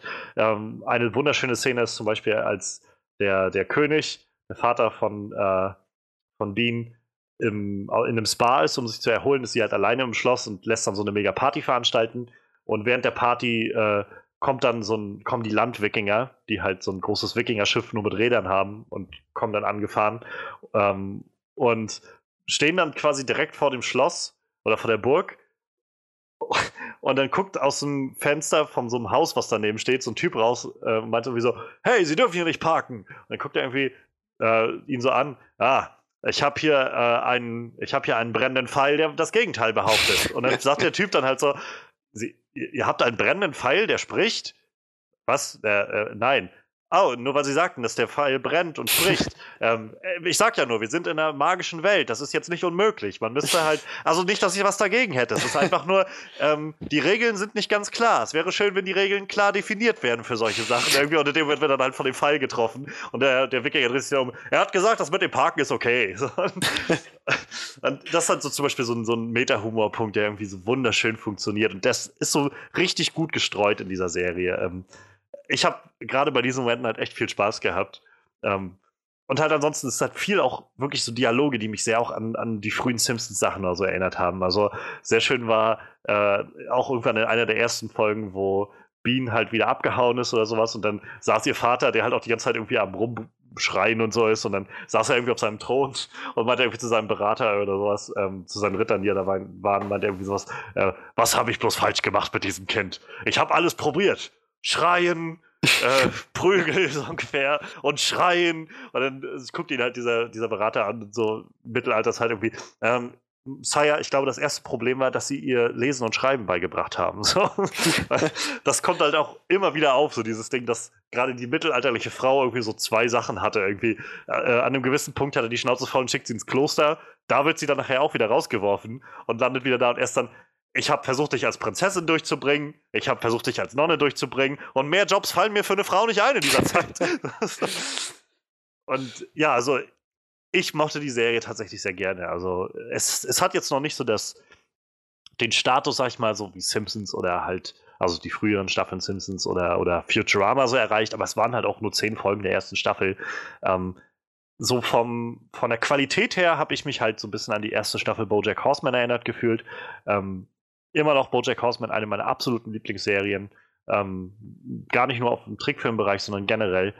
Und äh, die erste Staffel finde ich halt auch gut, aber man merkt, finde ich, bei der ersten Staffel, dass sie so ein bisschen holperig ist. Man, sie, sie haben noch nicht so ganz ihren, äh, ihren Schritt gefunden, in dem sie das Ganze machen wollen. Ähm, und ich glaube, das ist in der ersten Staffel von Disenchantment jetzt auch so gewesen, dass sie noch so ein bisschen am, am Holpern waren, aber das Ganze letztendlich, glaube ich, mit der zweiten Staffel dann doch noch mehr mehr Fuß fassen wird und ein bisschen flüssiger alles laufen wird und auch noch mehr so die, sich in seinem eigenen Saft sozusagen fundamentieren wird und sagen wird, so das ist, das ist Disenchantment, das macht Disenchantment aus. Ähm, ja, also allein die Elfen sind halt witzig genug. Wie gesagt, Elfo heißt halt Elfo, er ist halt ein Elf und die heißen halt alle so. Weißt du, äh, er ist dann am Anfang in diesem Elfendorf und meint dann so von wegen, so, ich werde gehen. Und dann sagt halt der, der Oberelf irgendwie, ähm, uh, you can't. No one ever returned. Not even Returno. Oder sowas. ähm, oder und dann sagt irgendwie, äh, sagt, genau, das ist auch so ein, ähm, dass das Elfo meint, ich äh, niemand, äh, niemand ist gegangen. Uh, no one left the village uh, since my since my uncle Levo oder sowas. Die heißt halt alle so. Und dann gibt es halt auch immer den Moment, wo Lucy, halt dieser Dämon, halt auch wunderschön gemacht. Der ist halt, der redet halt mehr mit so einem, mit so einem modernen Touch, sag ich mal. Also sie reden halt auch alle generell jetzt nicht altbacken oder so, aber es kommt halt so dieses typische Sire und sowas immer raus. Ähm, wo halt Lucy ist halt mehr so einfach ein Dämon, der einfach die ganze Zeit so von, von der Leber weglabert. Und äh, er nennt Elfo halt immer gerne beim falschen Namen so und sagt dann irgendwann sowas wie äh, and our little Elmo hier oder sowas. Und dann ist Elfo halt so, weil er auch Elfo auch einfach so naiv ist, ist er so, I'm Elfo. Elmo is my house. I live in an elm. das ist halt, wie gesagt, ich mag es sehr, sehr gerne. Ich, äh, ich habe damit jetzt gestern schön Spaß gehabt. So, es, es guckt sich gut am Stück weg. Ähm, ich kann es gut empfehlen. Also es war eine Serie, die ich, die wie gesagt jetzt nicht das Beste ist, was man bisher gesehen hat, aber es ist auf einem guten Weg, eine wirklich äh, sich wirklich als, als wieder gute McGranning-Serie zu etablieren. Und ich hoffe, dass die zweite Staffel nicht allzu lange auf sich warten lässt. So, und jetzt sind wir endlich angekommen an dem Punkt, auf den wahrscheinlich schon alle gewartet haben oder einfach gleich hingesprungen sind. Ähm, wir wollen jetzt äh, in unsere neue Kategorie gehen und über Catch Me If You Can reden. Ich würde sagen, it's a classic.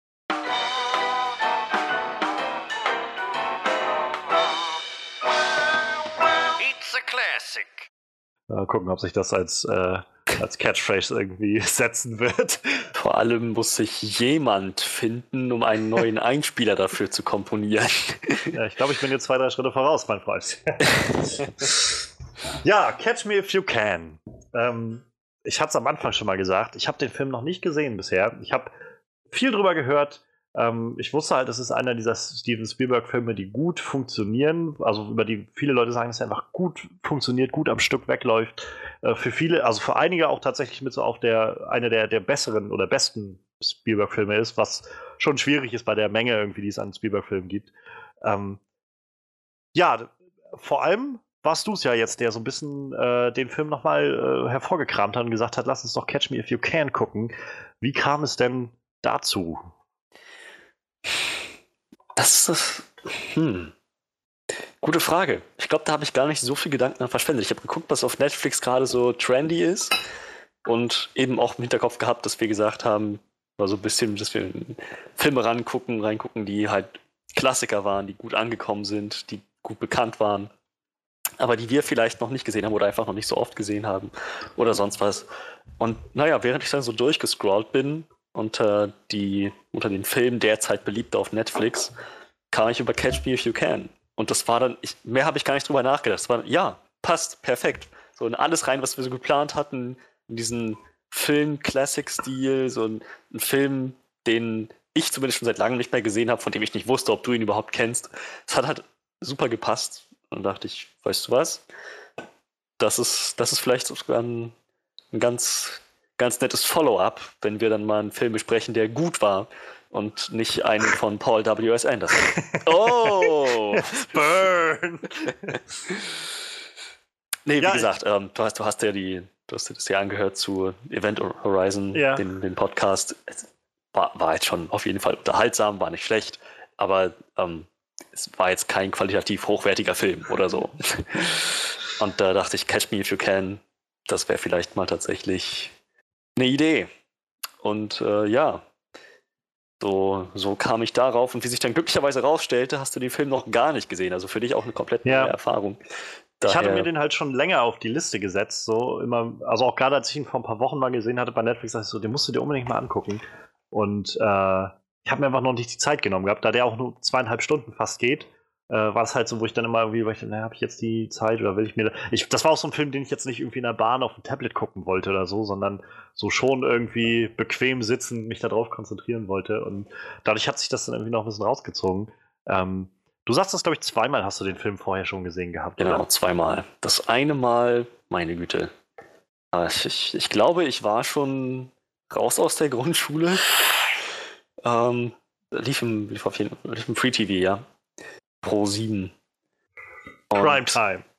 Ganz genau. Mit haufenweise Werbung mittendrin. Oh ja, das ähm, waren noch Zeiten. Ne? Fast schon nostalgisch. Ähm, und dann nochmal noch mal im Free TV. Ich glaube, das war dann schon ein paar Jahre später, 2008, 2009, irgendwie so um den Dreh. Ähm, genau. Diese, diese beiden Male, aber halt auch das wiederum dann natürlich eine Weile her.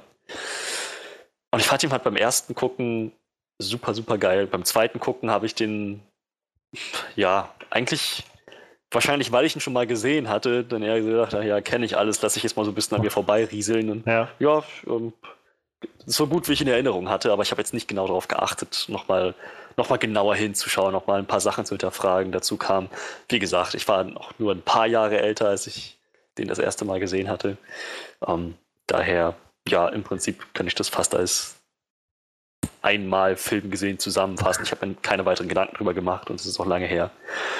Und äh, ja, da, daher war ich auch sehr gespannt, was ich jetzt so nach all der Zeit zu diesem Film noch sage, ob der so gut ist, wie ich in Erinnerung hatte oder nicht.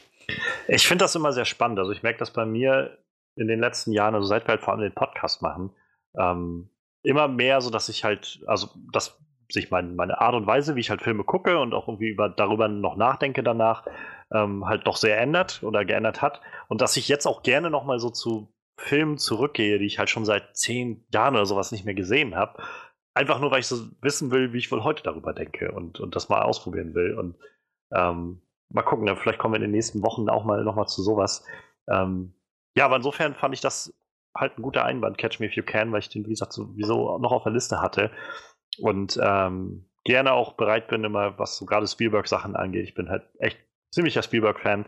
Ähm, der hat einfach so einen sehr, sehr markanten Ton in seinen Sachen, die er macht. Ist sehr, sehr gewieft darin, seine Zuschauer irgendwie so dahin zu dirigieren, wo er sie hinhaben will. Und äh, da bin ich halt auch immer gewillt, so ein bisschen meine Hausaufgaben zu machen, was das angeht. Ja, ich habe mal äh, heute noch ein bisschen äh, Trivia-Sachen so mir zu dem Film rausgelesen. Äh, vor allem aus dem eigentlichen Interesse raus, wie viel dann jetzt wohl wahr ist aus Catch Me If You Can. Ja. Und ähm, da bin ich auch gespannt. Es gibt jetzt halt nur so, sag ich mal, für, für mein Verständnis verfälschte Angaben, weil die halt einfach von Frank Abagnale Jr. gemacht werden, also dem, dem Originalmensch. Ja. Der sagt halt, dass wohl so 80 Prozent ungefähr des Films auf Wahrheit basieren ähm, oder halt wahr sind. Ähm, was das jetzt konkret heißt, so und ob nicht derjenige, der sowieso das Buch geschrieben hat, das die Vorlage gebildet hat dafür, ob das nicht alles noch ein bisschen äh, dehnbar ist, so ähm, sei jetzt mal dahingestellt, aber ich denke, ein Großteil wird halt schon mal stimmen. Äh, ja. Was halt aber auf jeden Fall nicht gestimmt hat, äh, was er auch nochmal eingeräumt hat, war halt diese ganze Nummer mit dem äh, dass, dass Frank bei, bei äh, Carl Henretti halt zu Weihnachten immer angerufen hat oder sowas. So, naja, da hat er halt selbst gesagt, so, warum hätte ich das machen sollen? So, ich bin doch nicht blöd. Ich will doch, wollte doch nicht, dass sie mich fassen. Solche Sachen sind dann wohl immer so ein bisschen. Aber halt so in den großen Zügen ist es halt wohl wirklich das, was passiert ist. Also Checkbetrug, Pilot, Kinderarzt und dann halt Anwalt. Anwalt. Und dann irgendwann selbst Drucker und dann war es halt irgendwann herum. ja, und äh, was, ich, was ich sehr spannend noch fand, so ein bisschen als Hintergrundinformation, ähm, weil ich halt gestern Abend, nachdem wir den gesehen haben, noch so dachte irgendwie, also so eine faszinierende Geschichte. Ich kann so total gut verstehen, dass Spielberg gesagt hat, so er, er will, äh, also die Geschichte muss unbedingt umgesetzt werden. Ähm, der Anfang oder die Idee, den Film umzusetzen, stammt tatsächlich jetzt nicht von Spielberg. Denn der Film, das ist wohl einer dieser typischen Filme, die unglaublich lange, also wirklich mit einer der längsten sogar, im, äh, in der Produktionshölle saßen. Denn ähm, ja, das, der originale erste Pitch für diesen Film soll wohl schon 1981 entstanden sein. Und damals war äh, noch vorgesehen, dass Frank äh, äh, Abagnale Jr. von Dustin Hoffman gespielt wird. Okay. Es hat sich dann halt ewig irgendwie alles hingezogen und dann doch nicht geklappt und so. Letztendlich war dann für den für 2000, denke ich mal, irgendwie so in dem Dreh, als dann wahrscheinlich irgendwann die Dreharbeiten angefangen haben, 2000, 2001 irgendwie so, war halt eigentlich vorgesehen, dass äh, Gore Verbinski Regie führt. Gore Verbinski ähm, ist jetzt vor allem bekannt für, also aus heutiger Zeit, sag ich mal, für die, äh, jedenfalls den ersten Pirates of the Caribbean. Ähm, ich weiß nicht, ob er die anderen danach auch noch gemacht hat. Ähm, ich schau mal kurz nach. Ähm, er hatte sonst letztes Jahr, vorletztes Jahr noch den A Cure for Wellness, den hatte ich noch im Kino gesehen gehabt. Den fandst du so mäßig, wenn ich mich richtig ja, erinnere? der war halt visuell sehr schön, aber ansonsten, ja, ähm, ja genau, ich habe sie, also Fluch der Karibik und auch eins, äh, also eins, zwei und drei hat er alle gemacht. Danach hat er es abgetreten. Ähm, dann Rango, das war, glaube ich, so ein animierter Film mit, äh, mit so einem Chamäleon. Und äh, Lone Ranger, das war halt 2013. Vor Cure for Wellness sozusagen sein letzter. Und der war ein ziemlicher Flop auf jeden Fall, weiß ich noch. War doch mit Johnny Depp, ne? Äh, genau, Johnny Depp und Army Hammer, glaube ich, als der, der Lone Ranger. Und das war einer der, also wirklich der, der heftigsten finanziellen Flops, die Disney so hatte. Die haben, glaube ich, echt viel, viel Geld da reingesteckt und wollten halt auch, dass das so ein bisschen das neue Flug der Karibik-Franchise so wird, so mit, bloß halt mit Wilden Westen so ungefähr. Mhm. Aber ja, das, das war wohl nichts. Ja, und der war eigentlich vorgesehen als Regisseur für das Ganze. Steven Spielberg hätte produziert. Und ähm, letztendlich kam es dann bloß dazu, dass Leonardo, also dass sie den, den Produktionsplan ein, zwei Monate nach hinten verschieben mussten, weil Leonardo DiCaprio noch für Reshoots bei Gangs of New York, der halt auch 2002 rauskam, äh, gebraucht wurde und da noch was drehen musste. Das hat dann dazu geführt, dass ähm, ursprünglich die Rolle von, von äh, Carl Henretti von James Gandolfini gespielt werden sollte. Also sollte von ihm gespielt werden. Nur diese Verschiebung hat dazu geführt, dass äh, zu dem Punkt, als sie anfangen wollten zu drehen, James Gandolfini schon wieder bei äh, The Sopranos in der Hauptrolle war und halt wieder für den Dreh gebraucht wurde, weshalb er dann da rausflog und sie dann halt Tom Hanks besetzt haben. Ähm, und dann aber Gore Verbinski nicht mehr gepasst hat in den Plan. Und ja, letztendlich sind sie auch noch einige äh, verschiedene Regisseure durchgegangen, also unter anderem David Fincher, Cameron Crowe und Lasse Hallström, den ich glaube ich gar nicht kenne. Gucken, kenne ich Film von denen. Schokolade kenne ich vom Titel. Aber das war's, glaube ich, auch. Ähm, oh, der macht diesen, äh, der, die Nussknacker, der Nussknacker und die vier Reiche, diesen, diesen Disney-Film, der dieses Jahr rauskommt. Ähm, Schokolade habe ich, glaube ich, gesehen. War auch mit Johnny Depp. Genau. Äh, Schokolade 2000. Ein kleiner bis oh, genügt ist der deutsche Güte, das, das war. Oh, ich, weiß, ich weiß gar nicht, ob der Film gut angekommen ist oder, oder eher schlecht. Ich fand den so öde.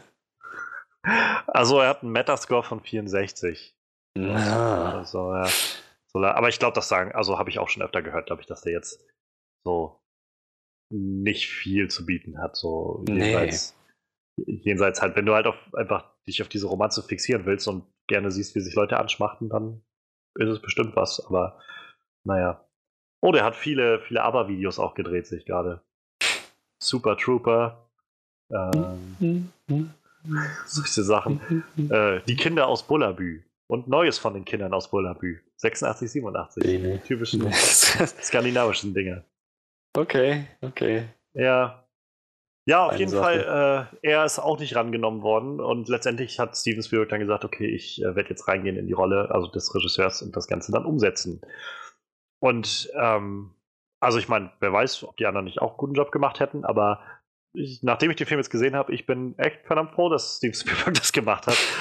Denn, also, ich kann jetzt einmal sagen, also mir hat der Film halt echt super gut gefallen. Ähm, ich, es ist jetzt nicht der, der, sag ich mal, tiefste Film oder so, aber er ist halt einfach, also das ist halt auch irgendwie eine, eine gewisse, gewisse Kunst, finde ich, den Film auch einfach auf so einer, so einer schlichten, sag ich mal, Katz- und Maus-Ebene spannend zu halten die ganze Zeit, ohne dass du das Gefühl hast, es gibt hier keine, keine wirklichen äh, Stakes dahinter oder so. Es ist halt auch alles irgendwie so ein bisschen vorhersehbar oder sowas.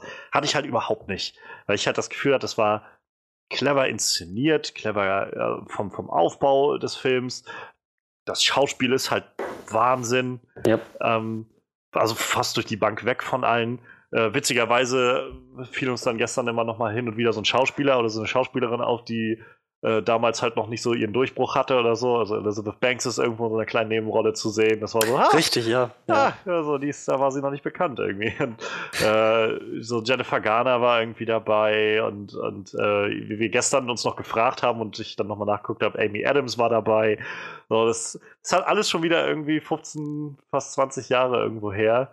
Ähm, ja, die sehen halt alle manchmal noch ein bisschen anders aus. Halt auch gerade Leonardo DiCaprio war so, wo ich gedacht. Also ab und an so den Moment hatte, wo ich gedacht habe, Mensch, jetzt überlege, dass ich, wie ich den noch aus, aus äh, Revenant irgendwie in Erinnerung habe, so als so den, den gebeutelten, ge, ge, gequälten irgendwie Vieh, äh, Pelzhändler und so und isst da seine Bisonleber und da ist er halt einfach noch so der totale Jungspurt. Also ich meine, da war er auch schon 28 als Schauspieler, aber er sieht halt einfach aus wie, naja, damals sah er halt aus wie höchstens 20 so. Mhm. Ja, also mir hat der Film halt echt ziemlich, ziemlich großartig gefallen und ich, ja, ich freue mich schon, dass wir jetzt gleich ein bisschen drüber reden können, was so alles toll war in dem Film. Wie war denn jetzt nochmal so dein Eindruck, nachdem du den Film eineinhalb Mal so ungefähr vor, vor zehn Jahren oder so gesehen hast? Ich muss sagen, ich habe jetzt mal auf wesentlich mehr Details achten können. Gar nicht mal so bewusst, gar nicht mal so aktiv, sondern ich konnte gar nicht anders. So als dass mir bestimmte Sachen auffielen, die dann nochmal irgendwie den, den, den, dem Plot eine gewisse Note gegeben haben, so, die den Charakteren irgendwo eine gute Nachvollziehbarkeit gegeben haben, einen schönen Vergleich zwischen Charakteren. So, ich kann nicht ausschließen, dass es am Podcast liegt, dass ich jetzt genauer auf solche Sachen achte, sondern dass das irgendwo eine Übungssache ist. Oder einfach nur, weil ich jetzt älter bin, ich habe keine Ahnung. Aber es, es war super spannend, halt diesen Film zu sehen, von dem ich im Prinzip schon das Grundgerüst kannte und jetzt mal auch dann die Zeit zu haben, so auf all diese kleinen Details zu achten und überhaupt zu sehen, dass es diese ganzen Details gibt, die mir vorher nie aufgefallen sind, aber die so viel Sinn ergeben, so die dem Film noch so viel, so viel Dimensionalität geben. Es ist richtig, richtig, richtig schön gewesen. Und ja, ansonsten von der Qualität her, er war so gut, wie ich in Erinnerung, wie ich in, in Erinnerung hatte. Und naja, mit den, mit den ganzen Sachen, die mir jetzt nochmal aufgefallen sind, mit, mit Kontrasten, kleinen Feinheiten, finde ich den jetzt sogar noch besser als vorher. Na, das klingt doch schon mal gut. Ähm, ja, dann können wir eigentlich gleich mal reingucken, sag ich mal, was uns gut gefallen hat oder was, wo so die Details liegen. Ähm, ich sehe bloß gerade noch unter anderem Steven Spielbergs äh, originale Wahl oder erste Wahl für Frank Abagnale Jr. war tatsächlich Johnny Depp. das war ja Anfang der 2000er. Da heute, heute würde Johnny Depp sich das wahrscheinlich wünschen, dass irgendwie ständig Leute noch sagen: Oh, eigentlich wollten wir Johnny Depp haben. Hätte ich doch bloß. Tja. Ja, ähm, dann lass uns, lass uns mal so reintauchen, was uns so beeindruckt hat. Also ich, ähm, ich, ich weiß noch gar nicht, wo ich da anfangen will. Ich glaube, ich fange mal auf, auf, auf Mikroebene, sag ich mal, an, so ein bisschen, oder auf den, den kleinen, kleinen Feld irgendwie.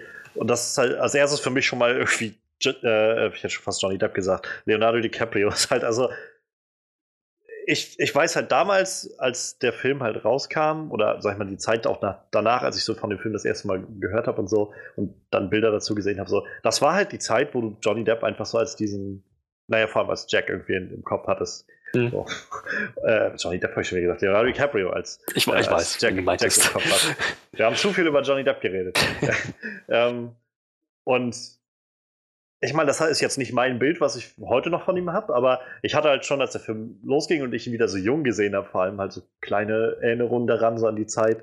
Und zu sehen, aber wie er halt so in, in Sekundenschnelle manchmal so umspringt von, von, also so seinen Charakter völlig verdreht irgendwie. Und also das erste Mal war es ja so wirklich zu merken, irgendwie, als er in den Klassenraum da reinkam und halt die Gelegenheit ergriffen hat und gesagt hat, okay, weißt du was, ich bin hier der Vertretungslehrer. Ähm, das hat mich echt beeindruckt. Also es war so, ich habe es jetzt auch nicht so kommen sehen, so wirklich, dass es so eine krasse Wendung nimmt. Und in dem Moment, wo ich es dann realisiert habe, so einen Moment bevor es passiert ist, hat mich dann nochmal umso mehr beeindruckt, wie er das dann gemacht hat. Also, dass er nicht einfach nur sich hingestellt hat und irgendwie, keine Ahnung, gewartet, sondern dann anfängt, mein Name ist Mr. Abagnale, nicht ja. Abagnale und so. Das war so, so ein, ein ein Berg von Charisma, der da auf ja. einmal so auf einen eingeschwappt ist und hereingebrochen ist. Also ich war halt echt beeindruckt. Also das, das, war, das war eine von den vielen eindrucksvollen Szenen, wo du einfach mal so siehst, wie viel Spaß Spielberg mit diesem Konzept gehabt hat. Also das, das, war auch, das war auch die Szene, die mir über die ganzen Jahre hinweg am meisten in Erinnerung geblieben ist, wie er da quasi sein, das erste Mal als Vertretungslehrer posiert.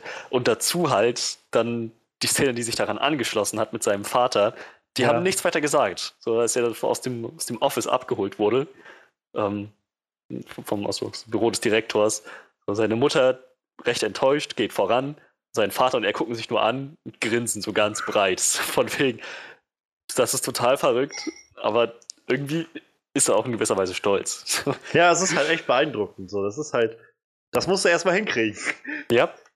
So, und das, das passt halt auch so schön, dieses ganze Ding in, naja, in, in, in diese, diesen Grundgedanken des Films, halt, den auch der Vater vermittelt hat. So, dass das äußere Erscheinungsbild manchmal irgendwie das ganze Spiel ist, ja. alles gewinnen kann. So. Und ähm, ja, letzten Endes war es ja genau das. Frank hat, hat sich ein Erscheinungsbild angeeignet, dass er in diesem Moment als Chance so wahrgenommen und ergriffen hat. Und es hat einfach mal sehr gut funktioniert, eine ganze Woche lang, wie sich dann rausgestellt hat. Natürlich ist sein Vater stolz. Ja. Und dazu kommt irgendwie, äh, wann, wann kamen die Incredibles? Ähm, bei 4, 2, 5? Irgendwie so in dem Dreh. Ich, ich schaue es nochmal kurz nach. Aber da gab es äh. ja auch diese eine Szene, wo Dash in der Schule 2004. dem Lehrer einen Reißnagel auf den, auf den Stuhl liegt, was? Ja, ja, genau. 2004 ähm, kam raus. 2004, genau. Und dann damit nach Hause kommt, seine, ich glaube, sie, sie, sitzen alle am Essenstisch, seine Mutter beklagt sich, Dash hat ihm, dem Direktungslehrer, hat dem, hat dem Direktor einen, einen Reichstagel auf den Stuhl gelegt oder so. Und die erste Frage vom Vater, total begeistert, oh, und wie schnell bist du gewesen? das, das hat mich irgendwie sehr daran erinnert, ja. an, an diesen Moment. Das ist eine ziemlich, ziemlich coole Idee gewesen. Und die haben es auch wirklich gut umgesetzt. Wie gesagt, das ist nur eine von vielen Szenen, wo dieses Konzept so völlig, völlig frei dreht, aber halt so gut funktioniert. Ja, es war halt für mich die, die, die, also von der Inszenierung her hat Spielberg das halt so clever gemacht, dass er halt am Anfang ja schon so ein, so ein, nicht das Ende vorweggenommen hat, aber halt schon weiter in der, in der Zukunft, sag ich mal, war als halt der Werdegang von ihm. Sodass man halt schon irgendwo wusste, wo das Ganze hinläuft. Mhm. Ähm, aber dann trotzdem, dann gab es ja danach quasi erstmal diesen Sprung und man hat dann gesehen, wie er, wie er einfach noch, also wirklich noch sehr kindlich einfach war und, und so, so, so sei, zu seinen, äh, seiner Mutter und äh, seinem Vater irgendwie aufgeschaut hat und irgendwie so total äh, irgendwie die beeindrucken wollte und so. Und dann war das halt so der erste Moment, der mir halt so wirklich gezeigt hat, was so in dem steckt.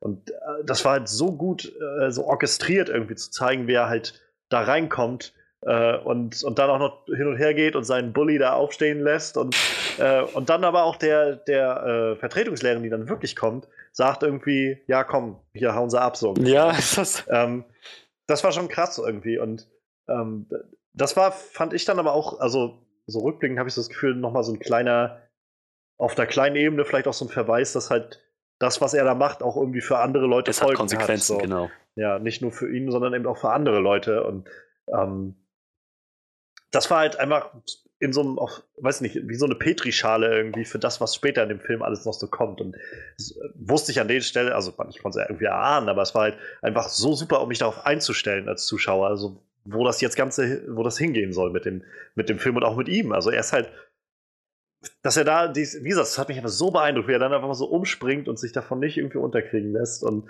ähm, ja, das haben wir dann ja irgendwie die nächsten, nächsten, äh, weiß nicht, 200 Minuten oder so gesehen mit ihm. Ähm, äh, 100, 100 Minuten meine ich. Mhm. Und äh, war auch sowas, was mir nochmal auffiel. Diese, ab da so ungefähr, nach, gerade nachdem er dann von zu Hause abhaut, das ist dann bestimmt noch mal eine Viertelstunde oder sowas, wo eigentlich fast alles nur mit ihm läuft. Also wo, wo, wo er kaum Interaktion mit anderen Leuten hat. Also wenn dann nur so, dass er irgendwie die Checks irgendwie rausholt oder so, aber großteils ist es einfach wirklich bloß, wie er zu Hause sitzt und irgendwie seine, seine Schemes vorbereitet, die, die ganzen äh, Sachen fälscht irgendwie und äh, ja. seine, seine Erkenntnis hat. Ich finde das auch so eine wundervolle Szene gewesen, wie er halt ähm, wie er halt am Anfang immer abgelehnt wird mit den ganzen äh, Checks und dann draußen steht und dieses Taxi anhält oder diese Limousine und dann dieser Pilot aussteigt mit den Stewardessen und so, dann auch so das Licht auf ihn rauffällt und er so seine Erkenntnis hat irgendwie mhm. und, und weiß jetzt, wo der, wie der Hase läuft und wie er das Ganze machen muss. Und ja, und danach, wie es dann halt funktioniert, das ist einfach der Wahnsinn. ist halt, ich habe mich so oft ertappt bei diesen Sachen, wo ich gedacht habe, so, ja, ich wäre ihm wahrscheinlich auch auf den Leim gegangen. Ich meine, wer hinterfragt das? Wer, wer, wer, wenn da so jemand ankommt mit Uniform und so weiter, wer ja. sagt dann, äh, ja, weißt du was, ich, ich glaube Ihnen nicht. Sie, Sie sind bestimmt nur ein sehr, sehr charismatischer, selbstbewusster Kerl, der, äh, der sich als Pilot ausgibt. Ja, ja, genau, genau das. Halt, das. Das würde funktionieren, obwohl ich sagen muss, wie oft kommt es heute vor, dass Leute noch sagen, ich stelle Ihnen einen Check aus? dass jemand ja. ein Checkbuch rausholt ja, ja. und dann. Ich, ich meine, das, das wird doch heute erlebt. anders geregelt. ja, eigentlich schon. Also. Aber ich, äh, ich schreibe Ihnen einen PayPal aus oder so. ja, viel, viel Glück beim, beim Betrug von PayPal. Oh, leg dich nicht mit Elon Musk an. Der, der wird seine, seine verschärften Haie mit verschärften Laserstrahlen auf den Kopf auf sich losschicken. Oder so. Ja, Hast du noch, äh, noch ein paar äh, Momente, die dich mit äh, Leo beeindruckt haben aus dem Film? Die so hängen bleiben?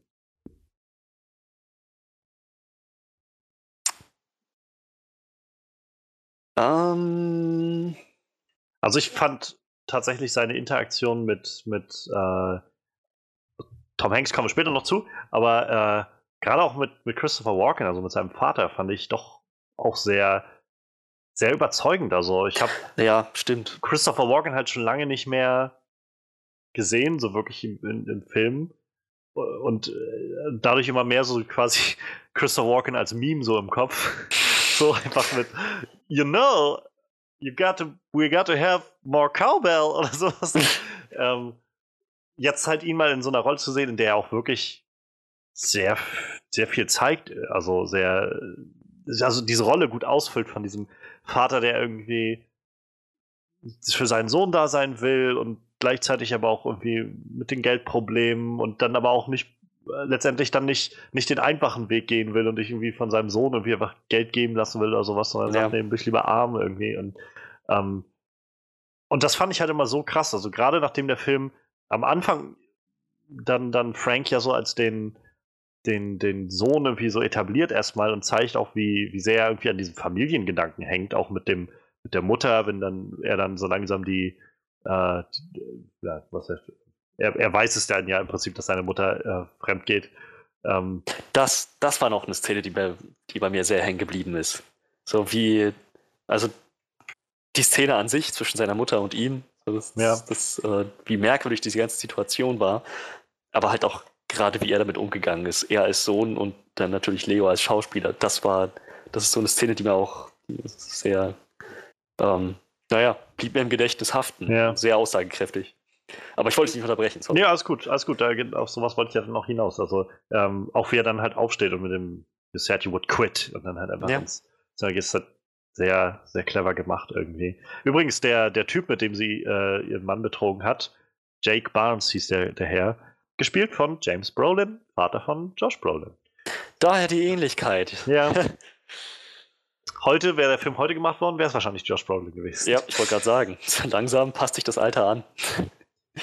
ähm, ja, und also nachdem wir ihn da irgendwie schon so gesehen haben, als diesen Jungen, der so, der halt so an diesen Familiengedanken klammert, das zieht sich auch durch den gesamten Film durch. Oh ja. Auch das ist halt genau das, was ich so meine. So, so ein Katz-und-Maus-Spiel irgendwie trotzdem damit diesen Stakes irgendwie anzureichern, dass er halt immer noch diese, diese innere Suche nach genau dieser Sache hat, diese, diesen Familiengedanken. Ähm, das, das hat halt nur funktioniert, weil es irgendwie am Anfang wirklich gut dargelegt wurde. Und äh, ja, nachdem, nachdem er dann abhaut und irgendwie dann auf einmal halt so der, der hartgesottene Schemer wird irgendwie und als Pilot dann da auftaucht und äh, dann da einmal im Cockpit mitsitzt und so und seinen Eltern, also seinen Vater auch ständig schreibt und so. Ähm, das, das war so, wo ich das immer das Gefühl hatte, okay, jetzt, jetzt ist er halt angekommen in diesem, äh, ja, dieser, dieser gewiefte Betrüger und so. Aber wenn er sich dann mit seinem Vater getroffen hat, war er halt wieder wie dieses Kind, so total irgendwie. Ja. Äh, also, Daddy, guck Hast mal, was ich alles geschafft habe. So. ja, genau. Wie, das, das, das fand ich halt so, ja, doch schon wirklich sehr bewegend irgendwie auch immer zu sehen, wie das so mit den beiden dann irgendwie auseinander, also lief und vor allem halt dann diese Dinner-Szene, also oder, oder, im Restaurant, wo sie da sitzen. Ich wollte gerade sagen, so das war so, so ein krasser Moment mit Christopher Walken. Ja, das habe ich auch, also sowas habe ich halt auch von Christopher Walken tatsächlich noch nicht gesehen. Also, wie gesagt, ich habe, ich kenne auch nicht so viel von ihm. Ich muss auch da, glaube ich, noch mal ein bisschen was aufholen irgendwann. Aber das war halt so, das hat mich so ein bisschen erinnert, wenn wir jetzt mal irgendwie den Sprung nach vorne machen, ähm, an die Szene, als wir Anfang des Jahres Downsizing gesehen haben. Und die äh, die, die oh, ja, vietnamesische ja. Schauspielerin halt da saß und halt auch so, also da war es ja mehr so, dass sie aus der Rage herauskam und so mittendrin irgendwie so innerlich zerbrochen ist irgendwie. Mhm. Und, und das war halt da so ein bisschen jetzt mit ihm, so wie er irgendwie auch angefangen hat zu reden und so mittendrin irgendwie dann sich irgendwie bewusst geworden ist vorher, was, was irgendwie gerade läuft und Stimme fängt an zu brechen, was, ja. Ja, dass er, was er seinem Sohn halt bietet oder eben nicht bietet da gerade. Und ähm, ich fand, also ja, das war halt wirklich ein, auch eine der Szenen, die mir auch noch lange in Erinnerung bleiben wird, glaube ich. Auch wie er dann halt irgendwie dann quasi so, so zum Schluss kommt und dann irgendjemand so, so mein, mein Sohn schenkt mal einen Cadillac, so das muss irgendwie zelebriert werden. So. Ja. Das war halt schon, ja, das war, das war echt nochmal so ein, so, ein, so, ein, so ein Höhepunkt irgendwie. Also so ein, so ein wirklich emotionaler Höhepunkt für das Ganze. Definitiv. Ja, und ab da sehen wir ihn halt dann ja vor allem auf der Flucht und dann immer in Interaktion mit, mit Karl. Wie ist mit denn dein, Karl? dein. Ja, Karl Henretti. Ach, richtig, richtig, ja. Was hältst du denn von, von Karl Henretti?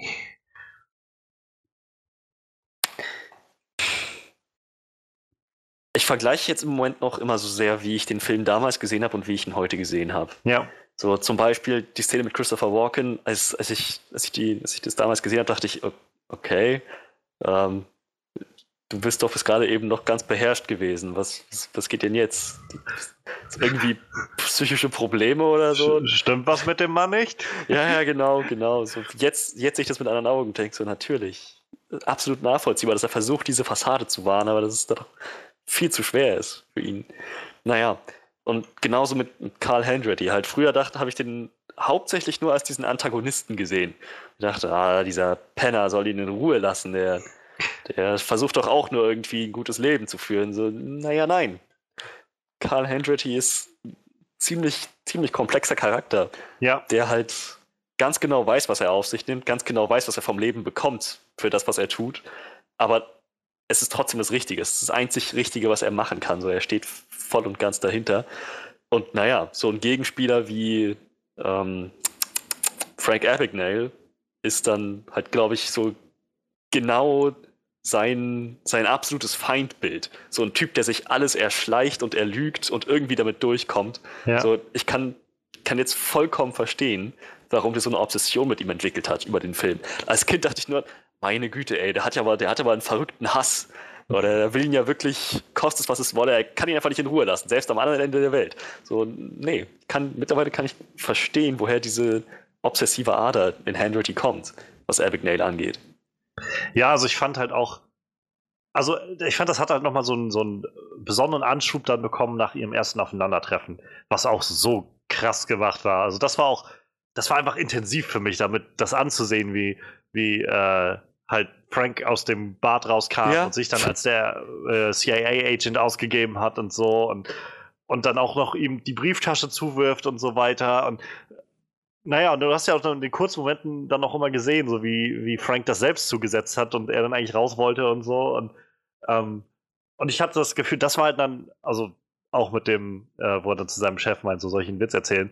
Ähm, ja, das, er, er, meint, er meint ja zu ihm so von wegen, ähm, lassen Sie sich nicht demütigen, so. Äh, und ähm, ich, ich glaube, das war nochmal so, so ein, so ein so Öl ins Feuer gegossen für oh, ihn. Ja. So, nicht nur, dass er halt versucht hat, diesen Job halt richtig zu machen, und, und gut zu machen, den er da äh, tut, sondern, naja, dieser Typ hat ihn auch noch gedemütigt in dem, was er macht. Und, und umso mehr hat er, glaube ich, da so auf einmal diesen, diesen Drang gehabt, ihn zu fangen. Und ja, wie du schon sagst, so obsessiv auf einmal sich auf ihn gestürzt hat. Und ja, umso mehr, je weiter der Film dann voranschritt, umso mehr hat man dann auf einmal halt dann doch noch eine, eine Dimension von ihm mitbekommen. Also es fiel mir halt auch schon so während, während des Films halt immer mal wieder auf, so gerade an den Weihnachtstelefonaten, so, wo, wo man dann schon irgendwie merkt, so, er sitzt zu Weihnachten nicht bei seiner Familie oder sowas und er hat wohl wahrscheinlich keine Familie oder so und mhm. aber dann kommt nachher so nach und nach dann doch immer noch mal irgendwie ein Stück mehr raus dazu, was, was da passiert und dann auch mit dem, äh, sie sagten, ihre Tochter ist vier und so.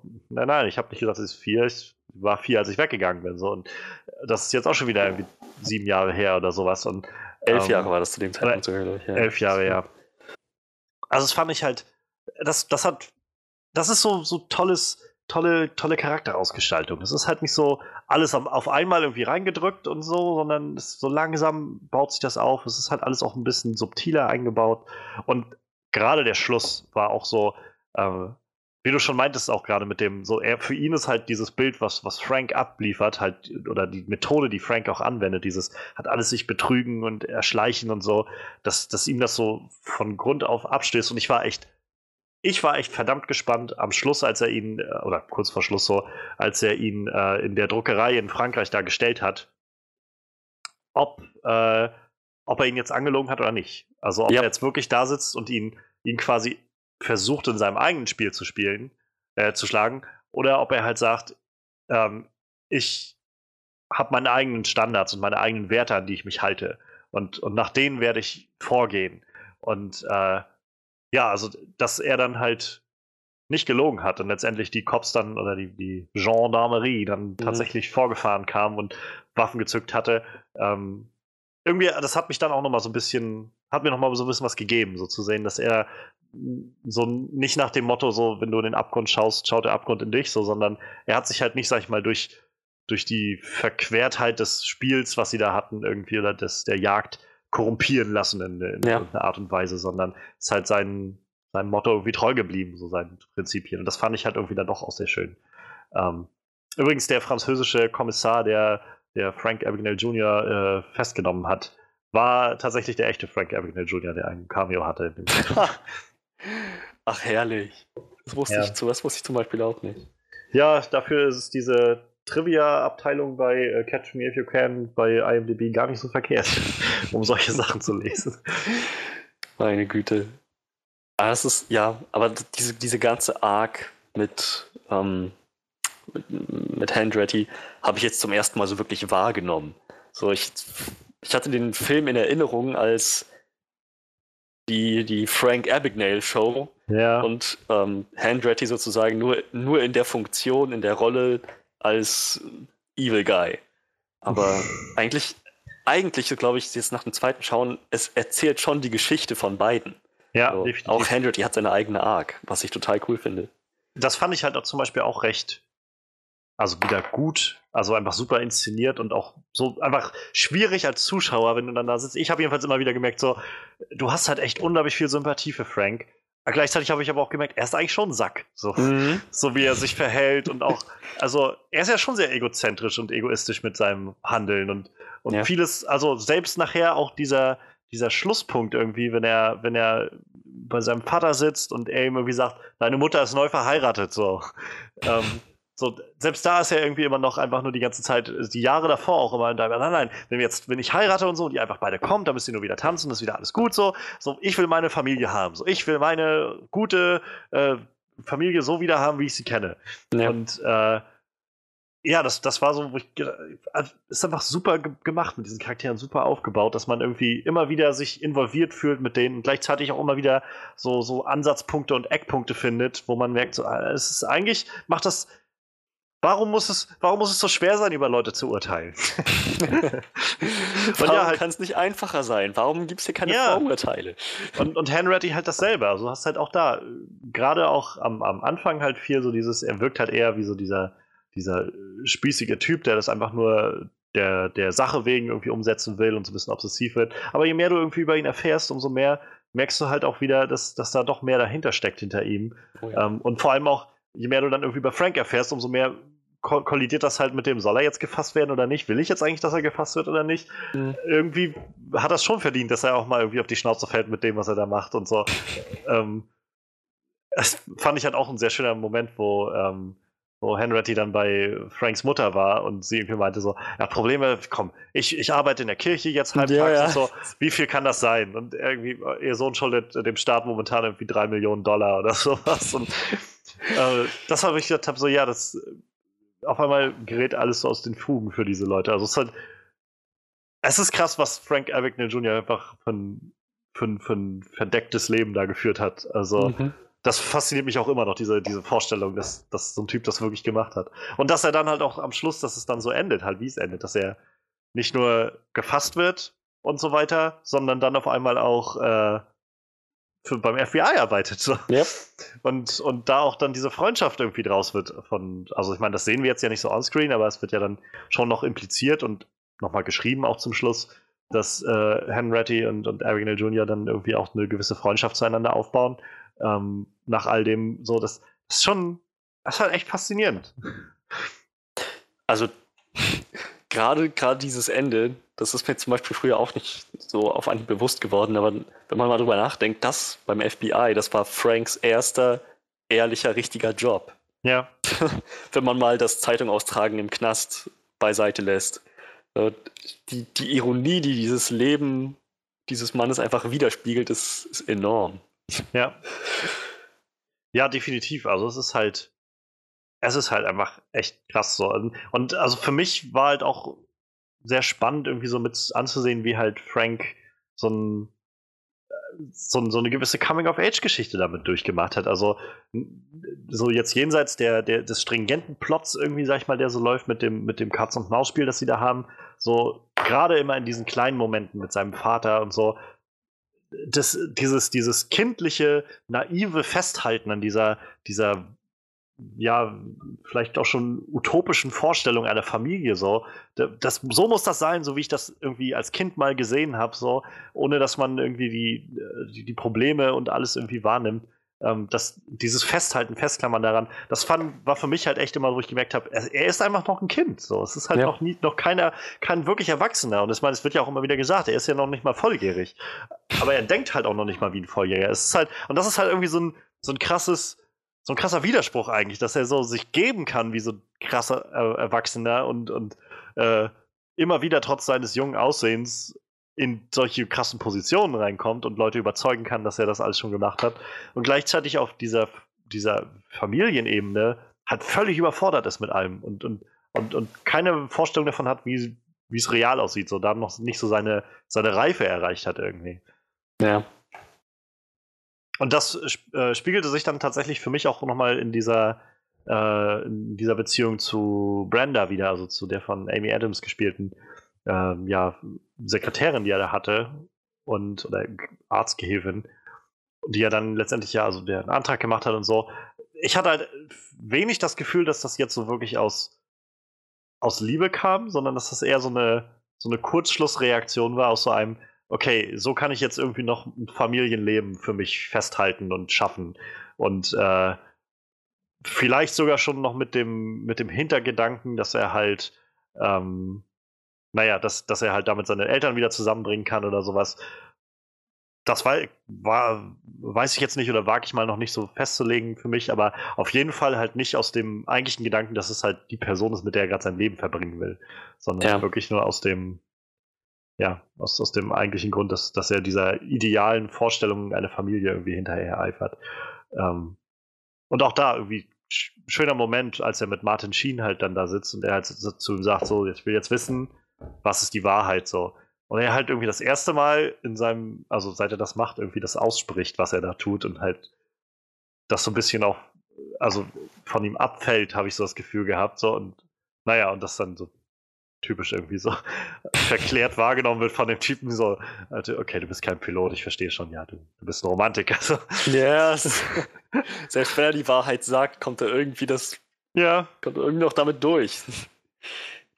Ja, definitiv. Also, ähm, ich, wie gesagt, er, er, ist halt irgendwie sehr kindlich. Ich finde, das kam auch super immer rüber in den Telefonaten, die er geführt hat mit, äh, mit Henretty. Also gerade zu Anfang irgendwie so zum einen dieses, naja, so leicht verspottende, aber auch irgendwie so ein bisschen so, ich muss mich bei dem großen, bei dem Erwachsenen entschuldigen. Mhm. Und dann auch dieser Anruf, den er halt mit ihm macht, so lassen Sie mich einfach gehen, so als diese, diese unglaublich kindliche Vorstellung von, so ich höre jetzt auf und dann ist doch alles gut. Ja. So, so, und, und er einfach sagt, ähm, nein, so,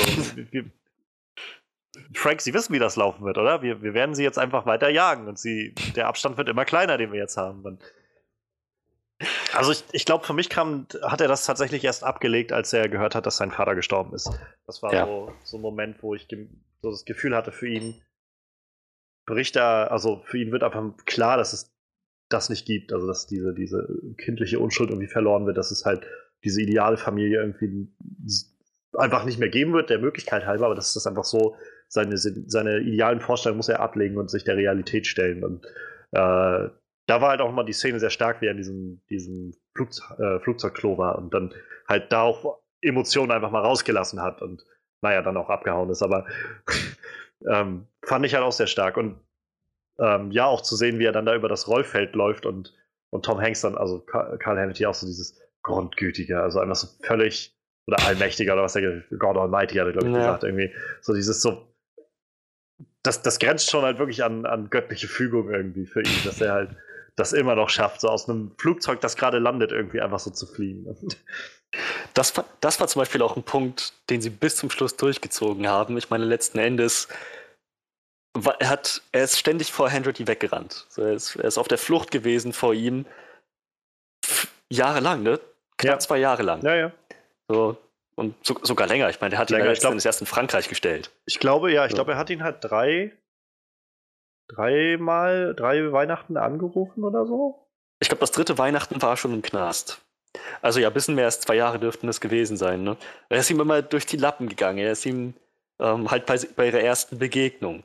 Dann äh, nochmal am Flughafen in, war das Miami oder war das Los Angeles? Hm, gute Frage. Ich glaube, es war, ich glaube, es war in Florida irgendwo, ja. Ich glaube, es war Miami. Miami. Jedenfalls da, dann nochmal vor der Nase weg, auch wieder so ein Ding. Im Prinzip hat er ihn dann nochmal gedemütigt mit diesem, Ja. mit dem Taxifahrer. Wen soll Ja. ich denn abholen? Wie sollten sie denn abholen? Handready. Das, das, das, da ist halt auch Tom Hanks alles aus dem Gesicht gefallen. weil Ja. Das ist nochmal diese Demütigung. Hat da dann nochmal, ähm, als er ihn im Prinzip schon hatte, in Frankreich, wo er noch so mit Lungenentzündung und allem drum und dran versucht hat auszubrechen. Und äh, naja, dann halt nochmal im Flugzeug. Immer und immer und immer wieder. So, wie schon, wie so schon so ein, so ein Impuls. Ich muss abhauen, ich muss fliehen. Und ganz am Schluss waren die dann nochmal beide am Flughafen. Wo dann Oh ja. die meinte so, Frank, ich, ich lasse sie gehen. So, Und ich werde sie nicht aufhalten, weil ich weiß, dass sie am Montag wieder da sein werden. Bei der Arbeit zum FBI. Und vorher wissen sie das. Das war, das war so eine coole Szene. Er hat sich einfach nur mal kurz umgeschaut. Also Handready hat sich nur kurz umgeschaut und meinte, sehen Sie sich um, Frank. Niemand jagt sie. Ja. Wo, wo willst du sonst noch hin? So, was ist, was ist jetzt noch dein Leben? Was ist jetzt noch der Inhalt deines Lebens, jetzt Ja. wo das alles vorbei ist? Und letzten Endes kam er zurück. So, so ein cooler Abschluss. Ja. Richtig, richtig voll ins Schwarze. Dieses ganze, diese ganze Thematik von Catch Me If You Can letzten Endes, wenn die Jagd vorbei ist, naja, dann war's das, ne? Ja, genau. So, wenn, wenn einer das Spiel auf einmal nicht mehr mitspielt, dann. Ja. Wenn es halt einfach nur noch zu so einem Spiel halt wird zwischen zwei Leuten. Durch diese Obsession ist es halt, ja, es ging halt nur noch irgendwie darum, den anderen so ein bisschen zu schlagen. Ähm, ich war halt auch tatsächlich gespannt, also ich war, war nicht ganz sicher, ob er dann wirklich noch aufkreuzen würde am Schluss oder nicht. Ähm, und der ist dann aufgetaucht, also insofern äh, nochmal so das, das klassische Happy End mehr oder weniger. Ähm, aber ja, das fand ich halt auch sehr, sehr gut irgendwie inszeniert. Also sehr. Das, das kommt dann einfach auf, auch auf diese Erzählweise irgendwie so ein bisschen zurück. Also, dass er der Einstieg halt ist mit diesem, wo er irgendwie abgeholt wird in Frankreich und dann gibt es irgendwie diesen Sprung zurück mit seiner ganzen Geschichte. Dann gibt es ab und an immer diese Vorsprünge, so, wo sie dann in Frankreich so langsam ihn irgendwie fertig machen für den Flug, dann wieder zurück. Und so nach und nach baut sich das dann irgendwie in der Hauptstory auf, bis sie ihn halt gefangen nehmen. Und dann springen wir irgendwie weiter. Und da dachte ich halt schon, okay, jetzt wird der Film gleich zu Ende sein. Aber er ging dann immer noch mal eine Viertelstunde oder sowas. Ja. Ähm. Weil halt dann doch noch mal irgendwie einiges passiert ist. Also es war, fühlte sich für mich fast an, als ob noch mal so, so, so ein Coda irgendwie dran war. Also ein, so ein Epilog oder sowas, wo dann so nach der ganzen Jagd irgendwie dann noch mal so ein bisschen was erzählt werden muss. Und äh, das hat dann super reingepasst. Also das hatte ich, hatte ich nicht erwartet. Ich dachte tatsächlich, es würde dann irgendwie damit enden, dass er, dass sie in, was ich, in, in Amerika landen und er halt entweder nochmal abhaut und dann ist vorbei oder er halt gefangen genommen wird. Aber dass sie es dann nochmal so ein Stück weitergenommen haben, um diese Charakterreise auch wirklich zum Schluss zu führen und halt zu sagen, es ging halt nicht nur um diese Jagd, sondern die Charaktere dahinter machen halt auch danach noch was weiter so. Das hat das Ganze nochmal spannend gehalten und das komme ich gleich mal noch zu einem zum weiteren, sag ich mal, eher von der technischen Seite einen Punkt. Ich fand das Pacing unglaublich gut. Also es war, ähm, wie gesagt, der Film geht irgendwie fast zweieinhalb Stunden und ich, also ich habe weder einmal das Gefühl gehabt, dass ich mich, äh, dass ich so auf die Uhr geguckt hätte und gedacht hätte, oh, ist gerade erst eine Stunde vorbei oder keine Ahnung. Ja. So, geschweige denn, dass ich mich gelangweilt hätte oder sowas. Und das halt auch irgendwie eine Kunst. Also gerade über zweieinhalb Stunden das so, so flüssig irgendwie alles zu halten, so am Stück zu halten, dass du nie das Gefühl hast, irgendwie, jetzt ist es gerade mal irgendwie zu zäh oder sowas. Selbst die ruhigeren Momente waren halt immer irgendwie spannend, waren halt irgendwie so gut geschrieben, auch von den Dialogen, dass es halt, dass man immer dabei war. Wir hatten auch gestern, glaube ich, schon mal drüber geredet, so diese, so die, die Exposition ist halt irgendwie auch einfach so clever gegeben in diesem Film, Ja, oh ja. dass man halt nicht so, ich habe jetzt alles gehört und jetzt langweilt mich der Rest, sondern man ist dann doch dazu aufgefordert, so ein bisschen dran zu bleiben, einfach die ganze Zeit, weil halt die ganze Zeit immer irgendwas gesagt werden könnte, was halt wichtig ist. Und meistens auch gesagt wird, was wichtig ist. Ja. Ja, wie sieht's bei dir aus? Was hast du noch so? Ich will jetzt kein, äh, sonst, sonst rede ich mich hier noch fusselig. Ich überlege gerade, was ich eigentlich schon gesagt habe. Wir hatten Handready. Wir hatten die Geschichte mit dem, mit dem Vater. Der Schlusspunkt, diese, wo die Jagd vorbei ist. Und naja, eben dieses, das Spiel dann auch andere Züge annimmt.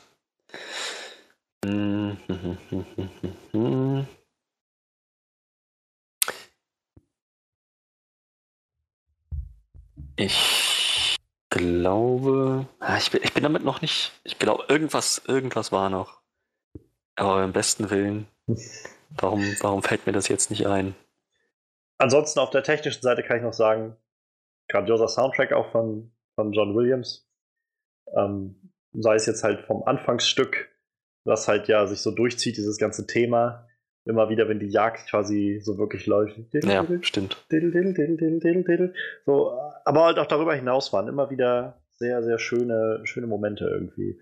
Sehr, sehr gut unterlegt ähm, an allen Ecken und Enden. Also, das fand ich äh, sehr schön. Ein Detail gibt es noch, das mir aufgefallen ist, dass, also, dass ich jetzt sehr zu schätzen gewusst habe, auch als es mir aufgefallen ist zum ersten Mal. Ähm, und jetzt ist es wieder weg. Wow. Ich werde es euch aber nicht sagen. ihr dürft, ihr dürft mal raten. Ähm, Schreibt nein. uns eure Vorschläge. nein, es, es lag mir. Es, ich wusste es gerade eben. Jetzt, gut, alles klar, ich weiß wieder. Ähm, sein Vater, die Art und Weise, wie sein Vater gestorben ist, wenn man das mal in Relation setzt. Wir hatten die Szene mit den beiden am Essenstisch, wo sein Vater ganz explizit meinte, so ich bin mit dem Zug gekommen, ich werde auch mit dem Zug fahren. Ja. So, was, was schon mal was für sich aussagt. So, er ist lieber arm, als irgendwie Almosen von seinem Sohn anzunehmen. Ja. So, und dann letzten Endes die Art und Weise, wie er gestorben ist, das konnte Handretti nicht wissen, aber als er ihm das gesagt hat, so, als Handretti Frank gesagt hat, wie sein Vater gestorben ist, ich glaube, ein Teil dieser emotionalen Reaktion von Frank hatte damit zu tun, wie sein Vater gestorben ist. Ja, stimmt, Am Bahnhof ja. die Treppe runtergefallen, ja. sich das Genick gebrochen, beim Versuch noch einen Zug zu kriegen, zu erwischen, der ihm vor der Nase ja, sonst weggefahren wäre. Auf jeden Fall. So, über, überleg mal, wenn das alles mit dem Cadillac hingehauen hätte, wenn sein Vater diesen Wohlstand irgendwo akzeptiert hätte das ja. wäre vielleicht noch am Leben. So, das war, glaube ich, noch so ein, das war der, der Rest. So, das hat Frank den Rest gegeben. Ja. Ja, definitiv. Also, das äh, stimmt, wo das so sagst. Also, ich hatte es jetzt gar nicht so auf dem Schirm. Ähm, aber ja, auf jeden Fall. Das, das ist äh, definitiv mit Absicht so gelegt, würde ich mal behaupten wollen. Denke ähm, auch. Das, ja, das gibt der ganzen Sache natürlich nochmal mehr Gewicht. Und halt auch sehr schön, wie er quasi dann danach abhaut, aber halt also das ist halt das, das, was ich meinte mit so dieser Moment, wo er dann irgendwie erwachsen wird, sag ich mal. Er haut dann halt ab, aber eigentlich weiß er, glaube ich, an dem Punkt, dass er halt nichts mehr hat, wo er gerade hin kann. Und er will eigentlich nur noch mal zu seiner Mutter und halt sozusagen checken, ja. ob es der gut geht. Und äh, ja, also dann hat er, auch wie er sie, sie, dann gesehen hat und dann aber auch meinte, so, nehm, führen Sie mich jetzt einfach ab. Ja, ich, ich will jetzt nicht noch, dass Sie noch das Bild von mir so in den Augen in, im Hinterkopf behalten, irgendwie, dass ich hier abgeführt werde zu Weihnachten oder wie ich jetzt hier gerade aussehe, so voll zerzaust und was mhm. weiß ich. Ähm, wenn auch gleich sagen muss, dass das ein bisschen seltsam wirkte mit dem, mit, mit seiner wahrscheinlich dann Halbschwester, Halbschwester die ja. dann da steht und sich nicht wundert, dass da irgendwie so ein zerzottelter Mann irgendwie am Fenster ist. Mama, der, da klebt ein Monster an meinem Fenster. Ja, und er fragt dann auch noch irgendwie, weißt du, ist deine deine Mutter da und so, und, äh, wie heißt du denn und so. So, okay, ähm, ich soll so schon nicht mit Fremden reden. Schon gar nicht, wenn die hier irgendwie einfach so am Fenster stehen. Stranger Danger. so eine Notfallpfeife. Das muss, ah, das muss ein spannendes Weihnachten gewesen sein. Hat eine von diesen Szenen, wo ich denke, wie schön das einfach völlig aus dem Ruder läuft, von jetzt auf gleich. Ja. So, vor zwei Minuten war das alles noch eine gemütliche Weihnachtsszene für seine Mutter, mit, mit, ihrem, mit ihrem mittlerweile Ehemann wahrscheinlich, ja. zu Hause vorm Kamin. So, und eine Minute später wird irgendwie das Polizei groß aufgeboten in ihrem Vorgarten, wo du denkst, what? Das hat es vom, vom, vom Charakter her war das ganz ähnlich wie die, wie die Szene am Anfang mit dem Vertretungslehrer. Ja völlig eskaliert irgendwie. Ja. Und das so ohne, dass, vor allem auch ohne, dass sie ja noch irgendeine Erklärung scheinbar bekommen hat, was da passiert nee, ist. So, sie geht raus und dann fahren die alle wieder weg. So. Fürchten Sie sich nicht, Mitbürger, wir sind nur hier, äh, um, um Ihre Weihnachtsdekoration zu überprüfen oder so.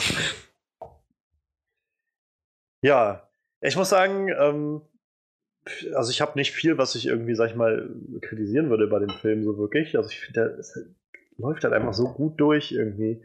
So gut ähm, so gut ausbalanciert mit allem. Also ähm, ich mag halt immer gerade gerne, wie gesagt, das hatte ich am Anfang schon mal gesagt, was Spielberg einfach so gut kann, ist halt so, so Emotionen zu dirigieren, so in, in so dich zum als Zuschauer irgendwie zum, zum Mitfühlen zu bringen, zum, äh, zum Lachen zu dirigieren, zu, also zu so, so einer Heiterkeit oder halt auch zu ne, dieses typische Spielberg-Staunen, sag ich mal, ähm, was vor allem ja eher so bei Jurassic Park oder E.T. oder sowas rüberkommt.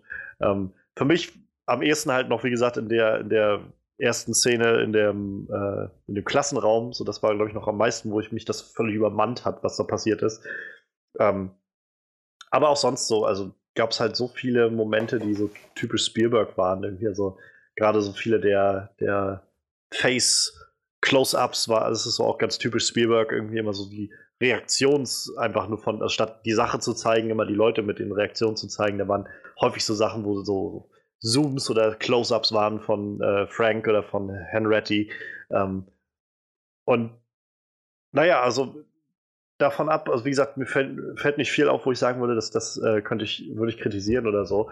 Ähm, das Einzige, was mir beim Schauen auch schon auffiel, war so, die Frauen kommen irgendwie nicht gut weg in dem Film, habe ich das Gefühl.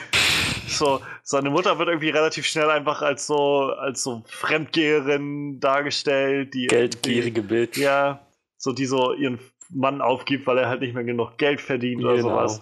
Und alle anderen Frauen, die auftauchen, sind auch irgendwie alle nur so, so im, ja, mal abfällig gesagt, Bimbos irgendwie, die sich einfach nur so total von, von einem netten Lächeln und einem kleinen Geschenk irgendwie total einwickeln lassen und sofort irgendwie äh, sich von ihm haben lassen. Und dann ansonsten hast du dann irgendwie noch die vier von Jennifer Garner gespielte Prostituierte irgendwie, die dann, die irgendwie da 1000 Dollar irgendwie rausholt und so. Also, das war so, ich gedacht habe, ja, so, so, wirklich. Also, ich meine, das muss ja jetzt nicht, also, wenn, die, wenn diese Story einfach, wie sie jetzt auch irgendwie um Frank Avenue passiert ist, irgendwie keine, keine Männer, äh, keine Frauenrollen bietet, dann ist das nun mal so. Also, es ist halt schade, aber dann ist es so. Aber vielleicht hätte man in den Nebenrollen auch nicht jede Frau irgendwie einfach wie so ein, wie so ein, naja, wie so eine Trophäe irgendwie machen müssen. Also man könnte, man könnte argumentieren, dass das auch irgendwo beabsichtigt war, um diesem Charakter des Films in den 60ern ja, ähm, habe ich auch schon überlegt, ein bisschen was beizutragen. Und das hat ja auch funktioniert, aber du hast definitiv. schon recht, es ist irgendwann, es, es fällt schon auf, wie entweder zickig und schlampig oder naja, einfach nur naiv Frauen in dem Film ja, genau, genau durchkommen. Genau, also, so, das sind irgendwie die beiden einzigen Stereotypen, die man irgendwie sieht in dem Film. Also ähm, gerade auch die, die Brenda ist ja von Ja, aber ah, halt, richtig doll. So, das finde ich so krass, wenn ich jetzt heute zum Beispiel sehe, wie sehr Amy Adams halt immer darauf pocht, so starke Frauenrollen zu haben. Und also ich meine, natürlich wird die das damals noch nicht gemacht haben können, einfach zu Spielberg zu gehen und zu sagen, hey, ich würde die Rolle gerne ein bisschen anders haben. So. Ähm, aber ich finde es so faszinierend, also das zu sehen, wie sie halt damals halt genau diese Rolle hat, so dieses ganz klischeehaft, so total das, das Dummchen irgendwie. Noch ähm, eine Abtreibung früher von einem ja. So von einer ungewollten Schwangerschaft, so alles. Das, das, das war das volle Paket. So, ich muss sagen, es hat irgendwo funktioniert und hat dieses, diesen 60er-Jahre-Touch mit dem Rollen ja, der definitiv. Frau definitiv kommuniziert, aber ja, du hast schon, es fällt schon auf. Ja, aber das ist tatsächlich auch so mit das Einzige, was mir so wirklich äh, vorschwebt, wo ich sagen würde, da, nee. da müsste ich was, oder müsste ich was, aber da, da merke ich so irgendwie, ja, stößt so oder, oder reißt mich so ein bisschen raus an ein, zwei Stellen. So. Ich äh, überlege auch, ja. Habe ich echt eigentlich nichts. Also ich finde den genau. Film halt einfach. So, wie gesagt, er ist nicht sonderlich tief so. Er ist jetzt nicht so, dass er irgendwie dir noch dir noch eine, eine, eine, große Geschichte von der äh, Dualität der Menschen oder sowas geben will oder so. Er begnügt sich in Anführungszeichen halt damit, einfach interessante Charaktere aufzubauen ja. und die durch eine interessante Geschichte zu schicken, die halt auch noch mit einem interessanten Kniff halt so in, in, in einer Erzählstruktur verpackt ist. Und ähm, das macht er halt immer super. Und, ähm, witzigerweise, also war wohl auch damals dann 2002, das, äh, also war ein sehr erfolgreicher Film, als der rauskam. Ähm, also für die damalige Zeit, sag ich mal auf jeden Fall, ähm, ist jetzt wahrscheinlich nicht so, dass der äh, so, so Marvel-Zahlen, die wir heute haben oder sowas eingespielt hätte, aber er war wohl trotzdem äh, sehr interessant, äh, sehr, sehr gut gelaufen. Also er hat insgesamt 352 Millionen Dollar eingespielt, bei ungefähr 52 Millionen Dollar äh, Produktionsbudget und wie gesagt, das müsste man jetzt alles noch auf äh, auf Inflation und sowas hochrechnen, was weiß ich. Mhm. Aber das, äh, das Interessante ist halt vor allem, dass der Film ähm, der zweite, wie gesagt, war, der mit, ähm, mit, mit Leonardo DiCaprio rauskam, nämlich Gangs of New York war halt noch der andere, der halt deutlich düsterer ist, deutlich ernsterer ist, auch deutlich blutiger ist. Und Oh ja. äh, Hast du ihn mal gesehen? ich habe den, ich habe ihn mal angefangen, ich muss ihn unbedingt, weil ich wollte ihn Okay. weitergucken, ich hatte bloß keine Zeit mehr und habe dann irgendwie, habe es dann leider irgendwie äh, nicht mehr geschafft. Ich glaube, jetzt ist er auch nicht mehr bei Netflix, deshalb, das war dann nachher das Problem, als ich ihn weitergucken wollte. Aber den will ich auch auf jeden Fall nochmal sehen, allein schon wegen äh, Daniel Day-Lewis. Naja. Ähm, aber ich weiß halt, also ich hatte bloß gelesen gehabt, der Film war halt bei weitem nicht so erfolgreich. Also es war so ein bisschen die, so die, das Umgekehrte irgendwie. Der Film ist halt deutlich schwerer, deutlich, naja, mitnehmender, brutaler und so weiter. Sollte eigentlich ja noch mehr so ein bisschen dazu führen, dass Leonardo DiCaprio an dem Punkt nämlich sein, sein Image ablegt von diesem, diesem schicken äh, Sunny Boy, so in Ja. der Art. Und ja, letztendlich kam dann Catch Me If You Can und das war halt der Film, den die Leute gerne sehen wollten. Der ist halt schwer, der ist halt unterhaltsam wie Sau, der ist halt auch, er ist auch witzig. Also ich meine, das müssen wir vielleicht auch nochmal sagen. Also der hat halt auch so viele witzige Momente. Also ähm, es ist so gut immer platziert, also nie, dass es irgendwie alles ins Lächerliche zieht, so wirklich, sondern immer nur so ein, das ist, also das generelle Gefühl, was ich immer hatte, ist einfach, das ist der Wahnsinn, also dass sowas funktioniert, so, das ist Ja, ja, genau. so. Und, und dazu halt einfach der passende Humor, also ja, also ich meine, äh, Knock Knock, Go Fuck Yourself, ist wahrscheinlich so der, der, der beste Witz, den er da so drin hat, so, aber ähm, Das Timing aber auch so herrlich Ja. von Tom Hanks. So, kurz, kurz überlegt, was er jetzt da ranfügte, dass ihm dann, dass er gemerkt hat, so ihm fällt keine Pointe ein. Go fuck yourself. generell, also vielleicht auch nochmal zu sagen, also Tom Hanks ist halt auch, ähm, also ich meine, es ist jetzt halt nicht, ist, die Rolle bietet jetzt einfach nicht so das, was er, was ich bei, bei äh, Castaway oder sowas machen kann.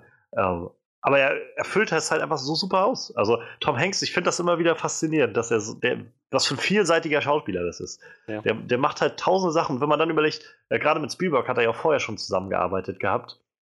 Ähm, ich glaube, der letzte Film, den Spielberg davor hatte, war, ah nee, genau, Catch Me If You Can 2002. Davor hatte äh, Spielberg gerade Minority Report rausgebracht und AI. Und da, Ja. davor kam 98 halt der Soldat James Ryan. Da war ja auch Tom Hanks in der Hauptrolle. Auch alles deutlich äh, düsterer, ernster und so weiter. Blutiger. Diese, ach, die Eröffnungsszene ist aber auch echt, ich meine, muss man wahrscheinlich nochmal extra betonen, aber es ist halt so, also auf den Magen schlagend schon, dass äh, der Soldat James Ryan. Und ja, ich glaube, so nach, nach dem schweren Gericht irgendwie, was die beiden vorher hatten, jetzt auf einmal dann Catch Me If You Can, wo das so als ein bisschen leichter daherkommt und auch die Rolle ja auch völlig anders ist als dieser, Naja, dieser. General oder Major oder was, was äh, Tom Hanks da war. So, ich, ich habe einen echt großen Respekt vor Tom Hanks. Also, ich glaube auch generell, ähm, der Film Catch Me If You Can war so ein bisschen so eine, so eine kleine äh, Auszeit so für, für ähm, Spielberg, so sag ich mal, im, in dem Sinne, wie gesagt, Minority Report, AI, Soldat James Ryan. Ähm, davor kam Armistead, das Sklavenschiff, den kenne ich gar nicht. 97 dann Vergessene Welt Jurassic Park, ähm, den, nachdem, ich habe letztens mal einen Artikel gelesen, da hat er wohl auch nur so halb Regie geführt. Hat den Großteil auch schon tatsächlich Joe Johnston, der auch den dritten Teil schon gemacht hat, wohl Regie übernommen gehabt, weil er halt gleichzeitig noch an, äh, an äh, anderen Filmen noch gearbeitet hatte, Spielberg. Und Schindlers Liste, also die 90er waren halt so, von so ab zweite Hälfte der 90er, war halt geprägt bei Spielberg vor allem durch so die schwereren Sachen. Ich glaube, der hatte auch, meine, in der Zeit gerade Scheidung durchgemacht oder sowas. Also der, das hat sich wohl so ein bisschen auf sein, äh, also sein Privatleben hat sich so ein bisschen auf sein kreatives Schaffen wohl äh, so ausgeschlagen. Und äh, Catch Me If You Can, wie gesagt, den wollte er ja ursprünglich gar nicht machen, äh, bildete dann auf einmal, glaube ich, so einen kleinen Lichtblick für ihn, so mal nicht halt schwere Themen zu verarbeiten. Also Minority Report ist halt auch ziemlich düster und äh, AI ist jetzt auch irgendwie nicht so der, der, äh, der fröhlichste Film, so, gerade da es dann, da ja auch der äh, erste Regisseur noch gestorben ist und so und er dann übernommen hat. Ich, ich glaube, für den war das nochmal so Catch Me If You Can auf einmal so ein bisschen wieder zurückkehren zu so diesen leichteren Momenten und äh, so ein bisschen wie das jetzt, also wir hatten ja Anfang des Jahres Ready Player One, war jetzt auch von ihm, was auch nach, nach langer Zeit mal wieder so ein, so ein größerer Blockbuster-Film war, der mehr so auf, ähm, naja, auf, auf äh, unterhaltsamen Charakter, sag ich mal, einfach nur erst angelegt hat und nicht so sehr auf halt wie die Verlegerin oder Bridge of Spice oder so, so Dramas und Thriller und irgendwie tiefe Botschaften oder sowas. Ähm, und ich glaube, ähnlich war Catch Me If You Can halt damals. Ein kleiner, kleiner, kleine Auszeit vom, vom harten Geschäft des Filmemachens, so vom, vom düsteren ja. Geschäft. Ja, Catch Me If You Can. Ähm, ich glaube, ich habe erstmal mir alles von der Seele geredet, was mir so eingefallen äh, ist zu dem Film. ähm, es ist auf jeden Fall, wie gesagt, ich kann nur nochmal unterstreichen, es ist halt echt sehenswerter Film. Äh, ich bin froh, dass ich ihn jetzt gesehen habe. Das war echt eine sehr, sehr gute Hausaufgabe irgendwie, das Ganze mal nachzuholen. Ähm, sehr unterhaltsam. Ich, ist auch so ein Film, wo ich mir theoretisch auch vorstellen könnte, mir den nochmal auf DVD zu holen, weil den, der hat auch, glaube ich, großen so Rewatch-Faktor. Den kann man halt auch immer mal nochmal gucken. Kann ich bestätigen. auch wenn man äh, sieben bis acht Jahre dazwischen lassen sollte, aber. also selbst, selbst jetzt mit diesem mit dem, mit dem geschulten Podcast-Auge. Ich müsste ja. den Film, glaube ich, nochmal gucken und ja. dann ganz aktiv auf Dinge achten, die mir nicht positiv auffallen, damit ich irgendwas zum Nitpicken hätte. Aber, ja, definitiv. Ja. definitiv. Der, der, Film funktioniert einfach. Ja. Man kann es nicht anders sagen. Ähm, und wie so oft habe ich manchmal das Gefühl, so das sind so Filme, die in der Art und dem, dem, Ton und wie sie so rüberkommen, die einfach heute nicht mehr so wirklich so gemacht werden in der Art. Ähm, was, was ich immer ein bisschen schade finde manchmal. Ähm, ja. Ich will jetzt nicht einfach nur, sag ich mal, den alten Zeiten zurück äh, weinen, dafür haben wir heute auch noch eine ganze Menge andere Filme, die, die es halt früher nicht gab. Aber manchmal fehlt mir das doch so, so, so diese, mit so einem anderen Touch irgendwie, mit so, wo man so spürt, das kommt einfach auch aus einer gewissen anderen Zeit, das Ganze. Aber vielleicht, um den Bogen wieder zu schlagen zum Anfang, vielleicht eröffnen sich gerade bei Netflix und so solche Tore jetzt wieder, weil da keine Studios dran gebunden sind, die sagen, nee, nee, die Leute wollen jetzt Superhelden sehen, so, sondern ähm, man kann auch einfach Dinge ausprobieren. Ähm, ja, hast du noch ein abschließendes Wort zu Catch Me If You Can? Grandioser Film. Kann man weiterempfehlen. Daumen hoch. Und ähm, man kann sogar noch trotz all dieser äh, besorgniserregenden Meldung aus Hollywood mit Stolz sagen, ich bin ein Tom Hanks-Fan. ja, das stimmt allerdings. Das, das, da haben auch äh, so, so viele Leute meinten immer so, ähm, ich hatte mal in irgendeinem Panel oder sowas gesehen, wo irgendwer einen Satz anfing, da hat sie gerade über MeToo oder sowas geredet und irgendwer meinte irgendwie so Tom Hanks und wurde irgendwie unterbrochen und alle so geguckt so, was? was kommt jetzt? Du kannst nicht einfach Tom Hanks sagen und den Satz dann nicht beenden, wenn wir über sowas reden, irgendwie heutzutage so. Tom Hanks hat sich irgendwie für den und den irgendwie oder sowas ausgesprochen, oder? ähm, ja. Es gibt ein sehr schönes Interview von, ähm, was ist das? Hollywood Reporter oder so bei YouTube, die machen immer so eine äh, Roundtable-Diskussion, wo sie meistens so zur Oscar-Zeit Leute dazu holen, ähm, also die Nominierten irgendwie dabei haben. Und letztes Jahr, beziehungsweise Anfang des Jahres jetzt, war es zu den Oscars äh, halt auch Tom Hanks, der war ja, glaube ich, auch nominiert bei Die Verlegerin. Und da haben sie dann drüber geredet. Also da kam das dann auch auf mit so, haben sie damit Erfahrung gemacht und so. Und er hat tatsächlich auch den Großteil der Redearbeit oder hat am meisten so über seine Erfahrung geredet damit und dass, äh, dass er das auch kennt aus äh, Produktionen, dass da auch schon Leute auf ihn zugekommen sind und gesagt haben, ähm, ich habe Probleme der und der hat mir irgendwie ne, da und da angefasst oder sowas, ich werde da belästigt oder so. Und dass er meint halt, man, man muss auch einfach dann sich, man muss einfach Stellung beziehen und sich da vorstellen und Leute beschützen. So. Und es ist es, hoffentlich wird nie irgendwas rauskommen oder also, hoffentlich hat er nichts gemacht, weil ich wollte gerade sagen. Wenn, wollen wir es einfach nicht wissen. Nein. Ähm, er ist einfach, einfach total der, der angenehme, scheinbar Mensch. So. Ja. Der Wahnsinn. Und der wirkt halt auch immer unglaublich geerdet und und witzig. Also, äh, und ich musste so lachen gleich am Anfang des Films, wo er irgendwie, äh, wo er zu sehen war, nachdem Frank meinte, äh, wer hat sie gefangen genommen. Und dann Karl äh, Henretti. Henretti ja. Und er dann zu sehen war, wie er mit den Franzosen geredet hat. Ich habe halt seine Stimme immer schon lange nicht mehr gehört. Das letzte Mal, dass ich halt so wirklich gehört habe, oder wie ich sie auch immer im Kopf habe, ist halt durch Woody, also von Toy Story. Und das war halt der Moment, wo er halt auch so zu den Franzosen so langsam sagt, I am, äh, und in meinem Kopf war einfach nur Toy! Und wie er halt so zu Bass quasi genau das sagt, You are a Toy! Ach ja, da bin ich auch gespannt. Da soll ja der vierte Film, also ist glaube ich jetzt gerade in Produktion der vierte äh, Toy Story Film. Mal, mal, schauen, die waren auch alle ziemlich, ziemlich gut. Ja, ja, Catch Me If You Can, also gerne, lasst uns gerne wissen, was ihr zu dem Film sagt. Momentan ist er auf Netflix, also solltet ihr zuschlagen, wenn ihr ihn noch nicht gesehen habt oder wenn ihr ihn gesehen habt. Also schlagt nochmal zu. Ja, nur immer, immer noch eine Portion, kann, kann nicht schaden. Ähm, lasst uns gerne wissen, was ihr von Catch Me If You Can haltet, wie euch der Film gefallen hat. Ähm, habt ihr den Film auch neu gesehen, wie ich jetzt in, kurz, äh, in letzter Zeit, oder äh, kennt ihr den schon länger und es ist einer eurer Favorites, oder könnt ihr gar nichts mit anfangen? Ähm, wir sind immer, immer gerne bereit, euch dazu zu hören.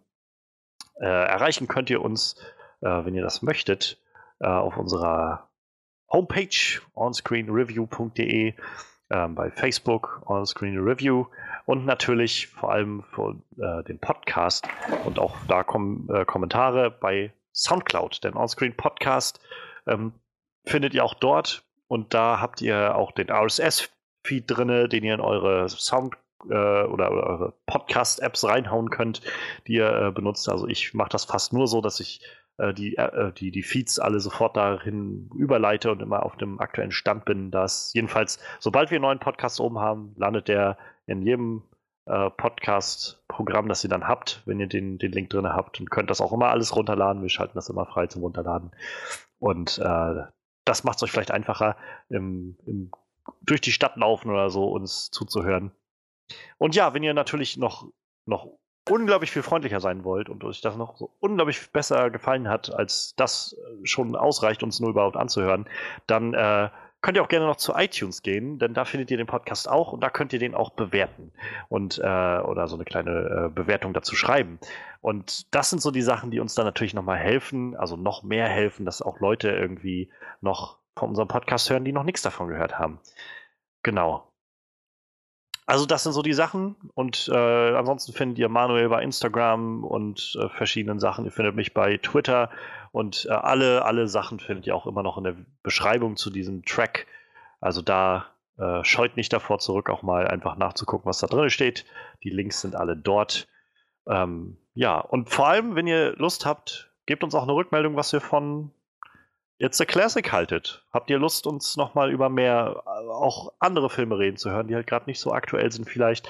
Was denn für welche zum Beispiel? Schlagt uns doch auch mal was vor. Vielleicht gehen wir darauf ein. Und wenn wir sie scheiße finden, sagen wir halt nö. Ähm, wir, wir schauen mal. Wir werden bestimmt in den nächsten Wochen nochmal was äh, mit sowas auffahren. Könnte ich mir vorstellen. Mal schauen, was es dann wird. Ähm, ja, und nächste Woche, ja, da müssen wir mal schauen, was wir machen. Nächste Woche steht nämlich unser unser großes hundertstes äh, Jubiläum, wollte ich fast sagen, bevor unsere, unsere hundertste Folge. Und irgendwas wird uns bestimmt einfallen. Also ich denke, wir müssen auf, ja, wir können nicht einfach einen ganz normalen Podcast machen, glaube ich. Wir müssen nee, irgendwas nee, Besonderes machen. Und äh, mal gucken. Irgendwas wird kommen und äh, ich freue mich jetzt schon drauf. Aber äh, bis dahin könnt ihr erstmal gespannt bleiben, denn äh, wir wissen es selbst noch nicht. Also in dem Sinne, äh, freuen wir uns, dass ihr dabei wart. Und jetzt noch einen, einen schönen guten Morgen, guten Tag, guten Abend, gute Nacht, wann auch immer ihr das hier hört. Macht's gut und bis zum nächsten Mal.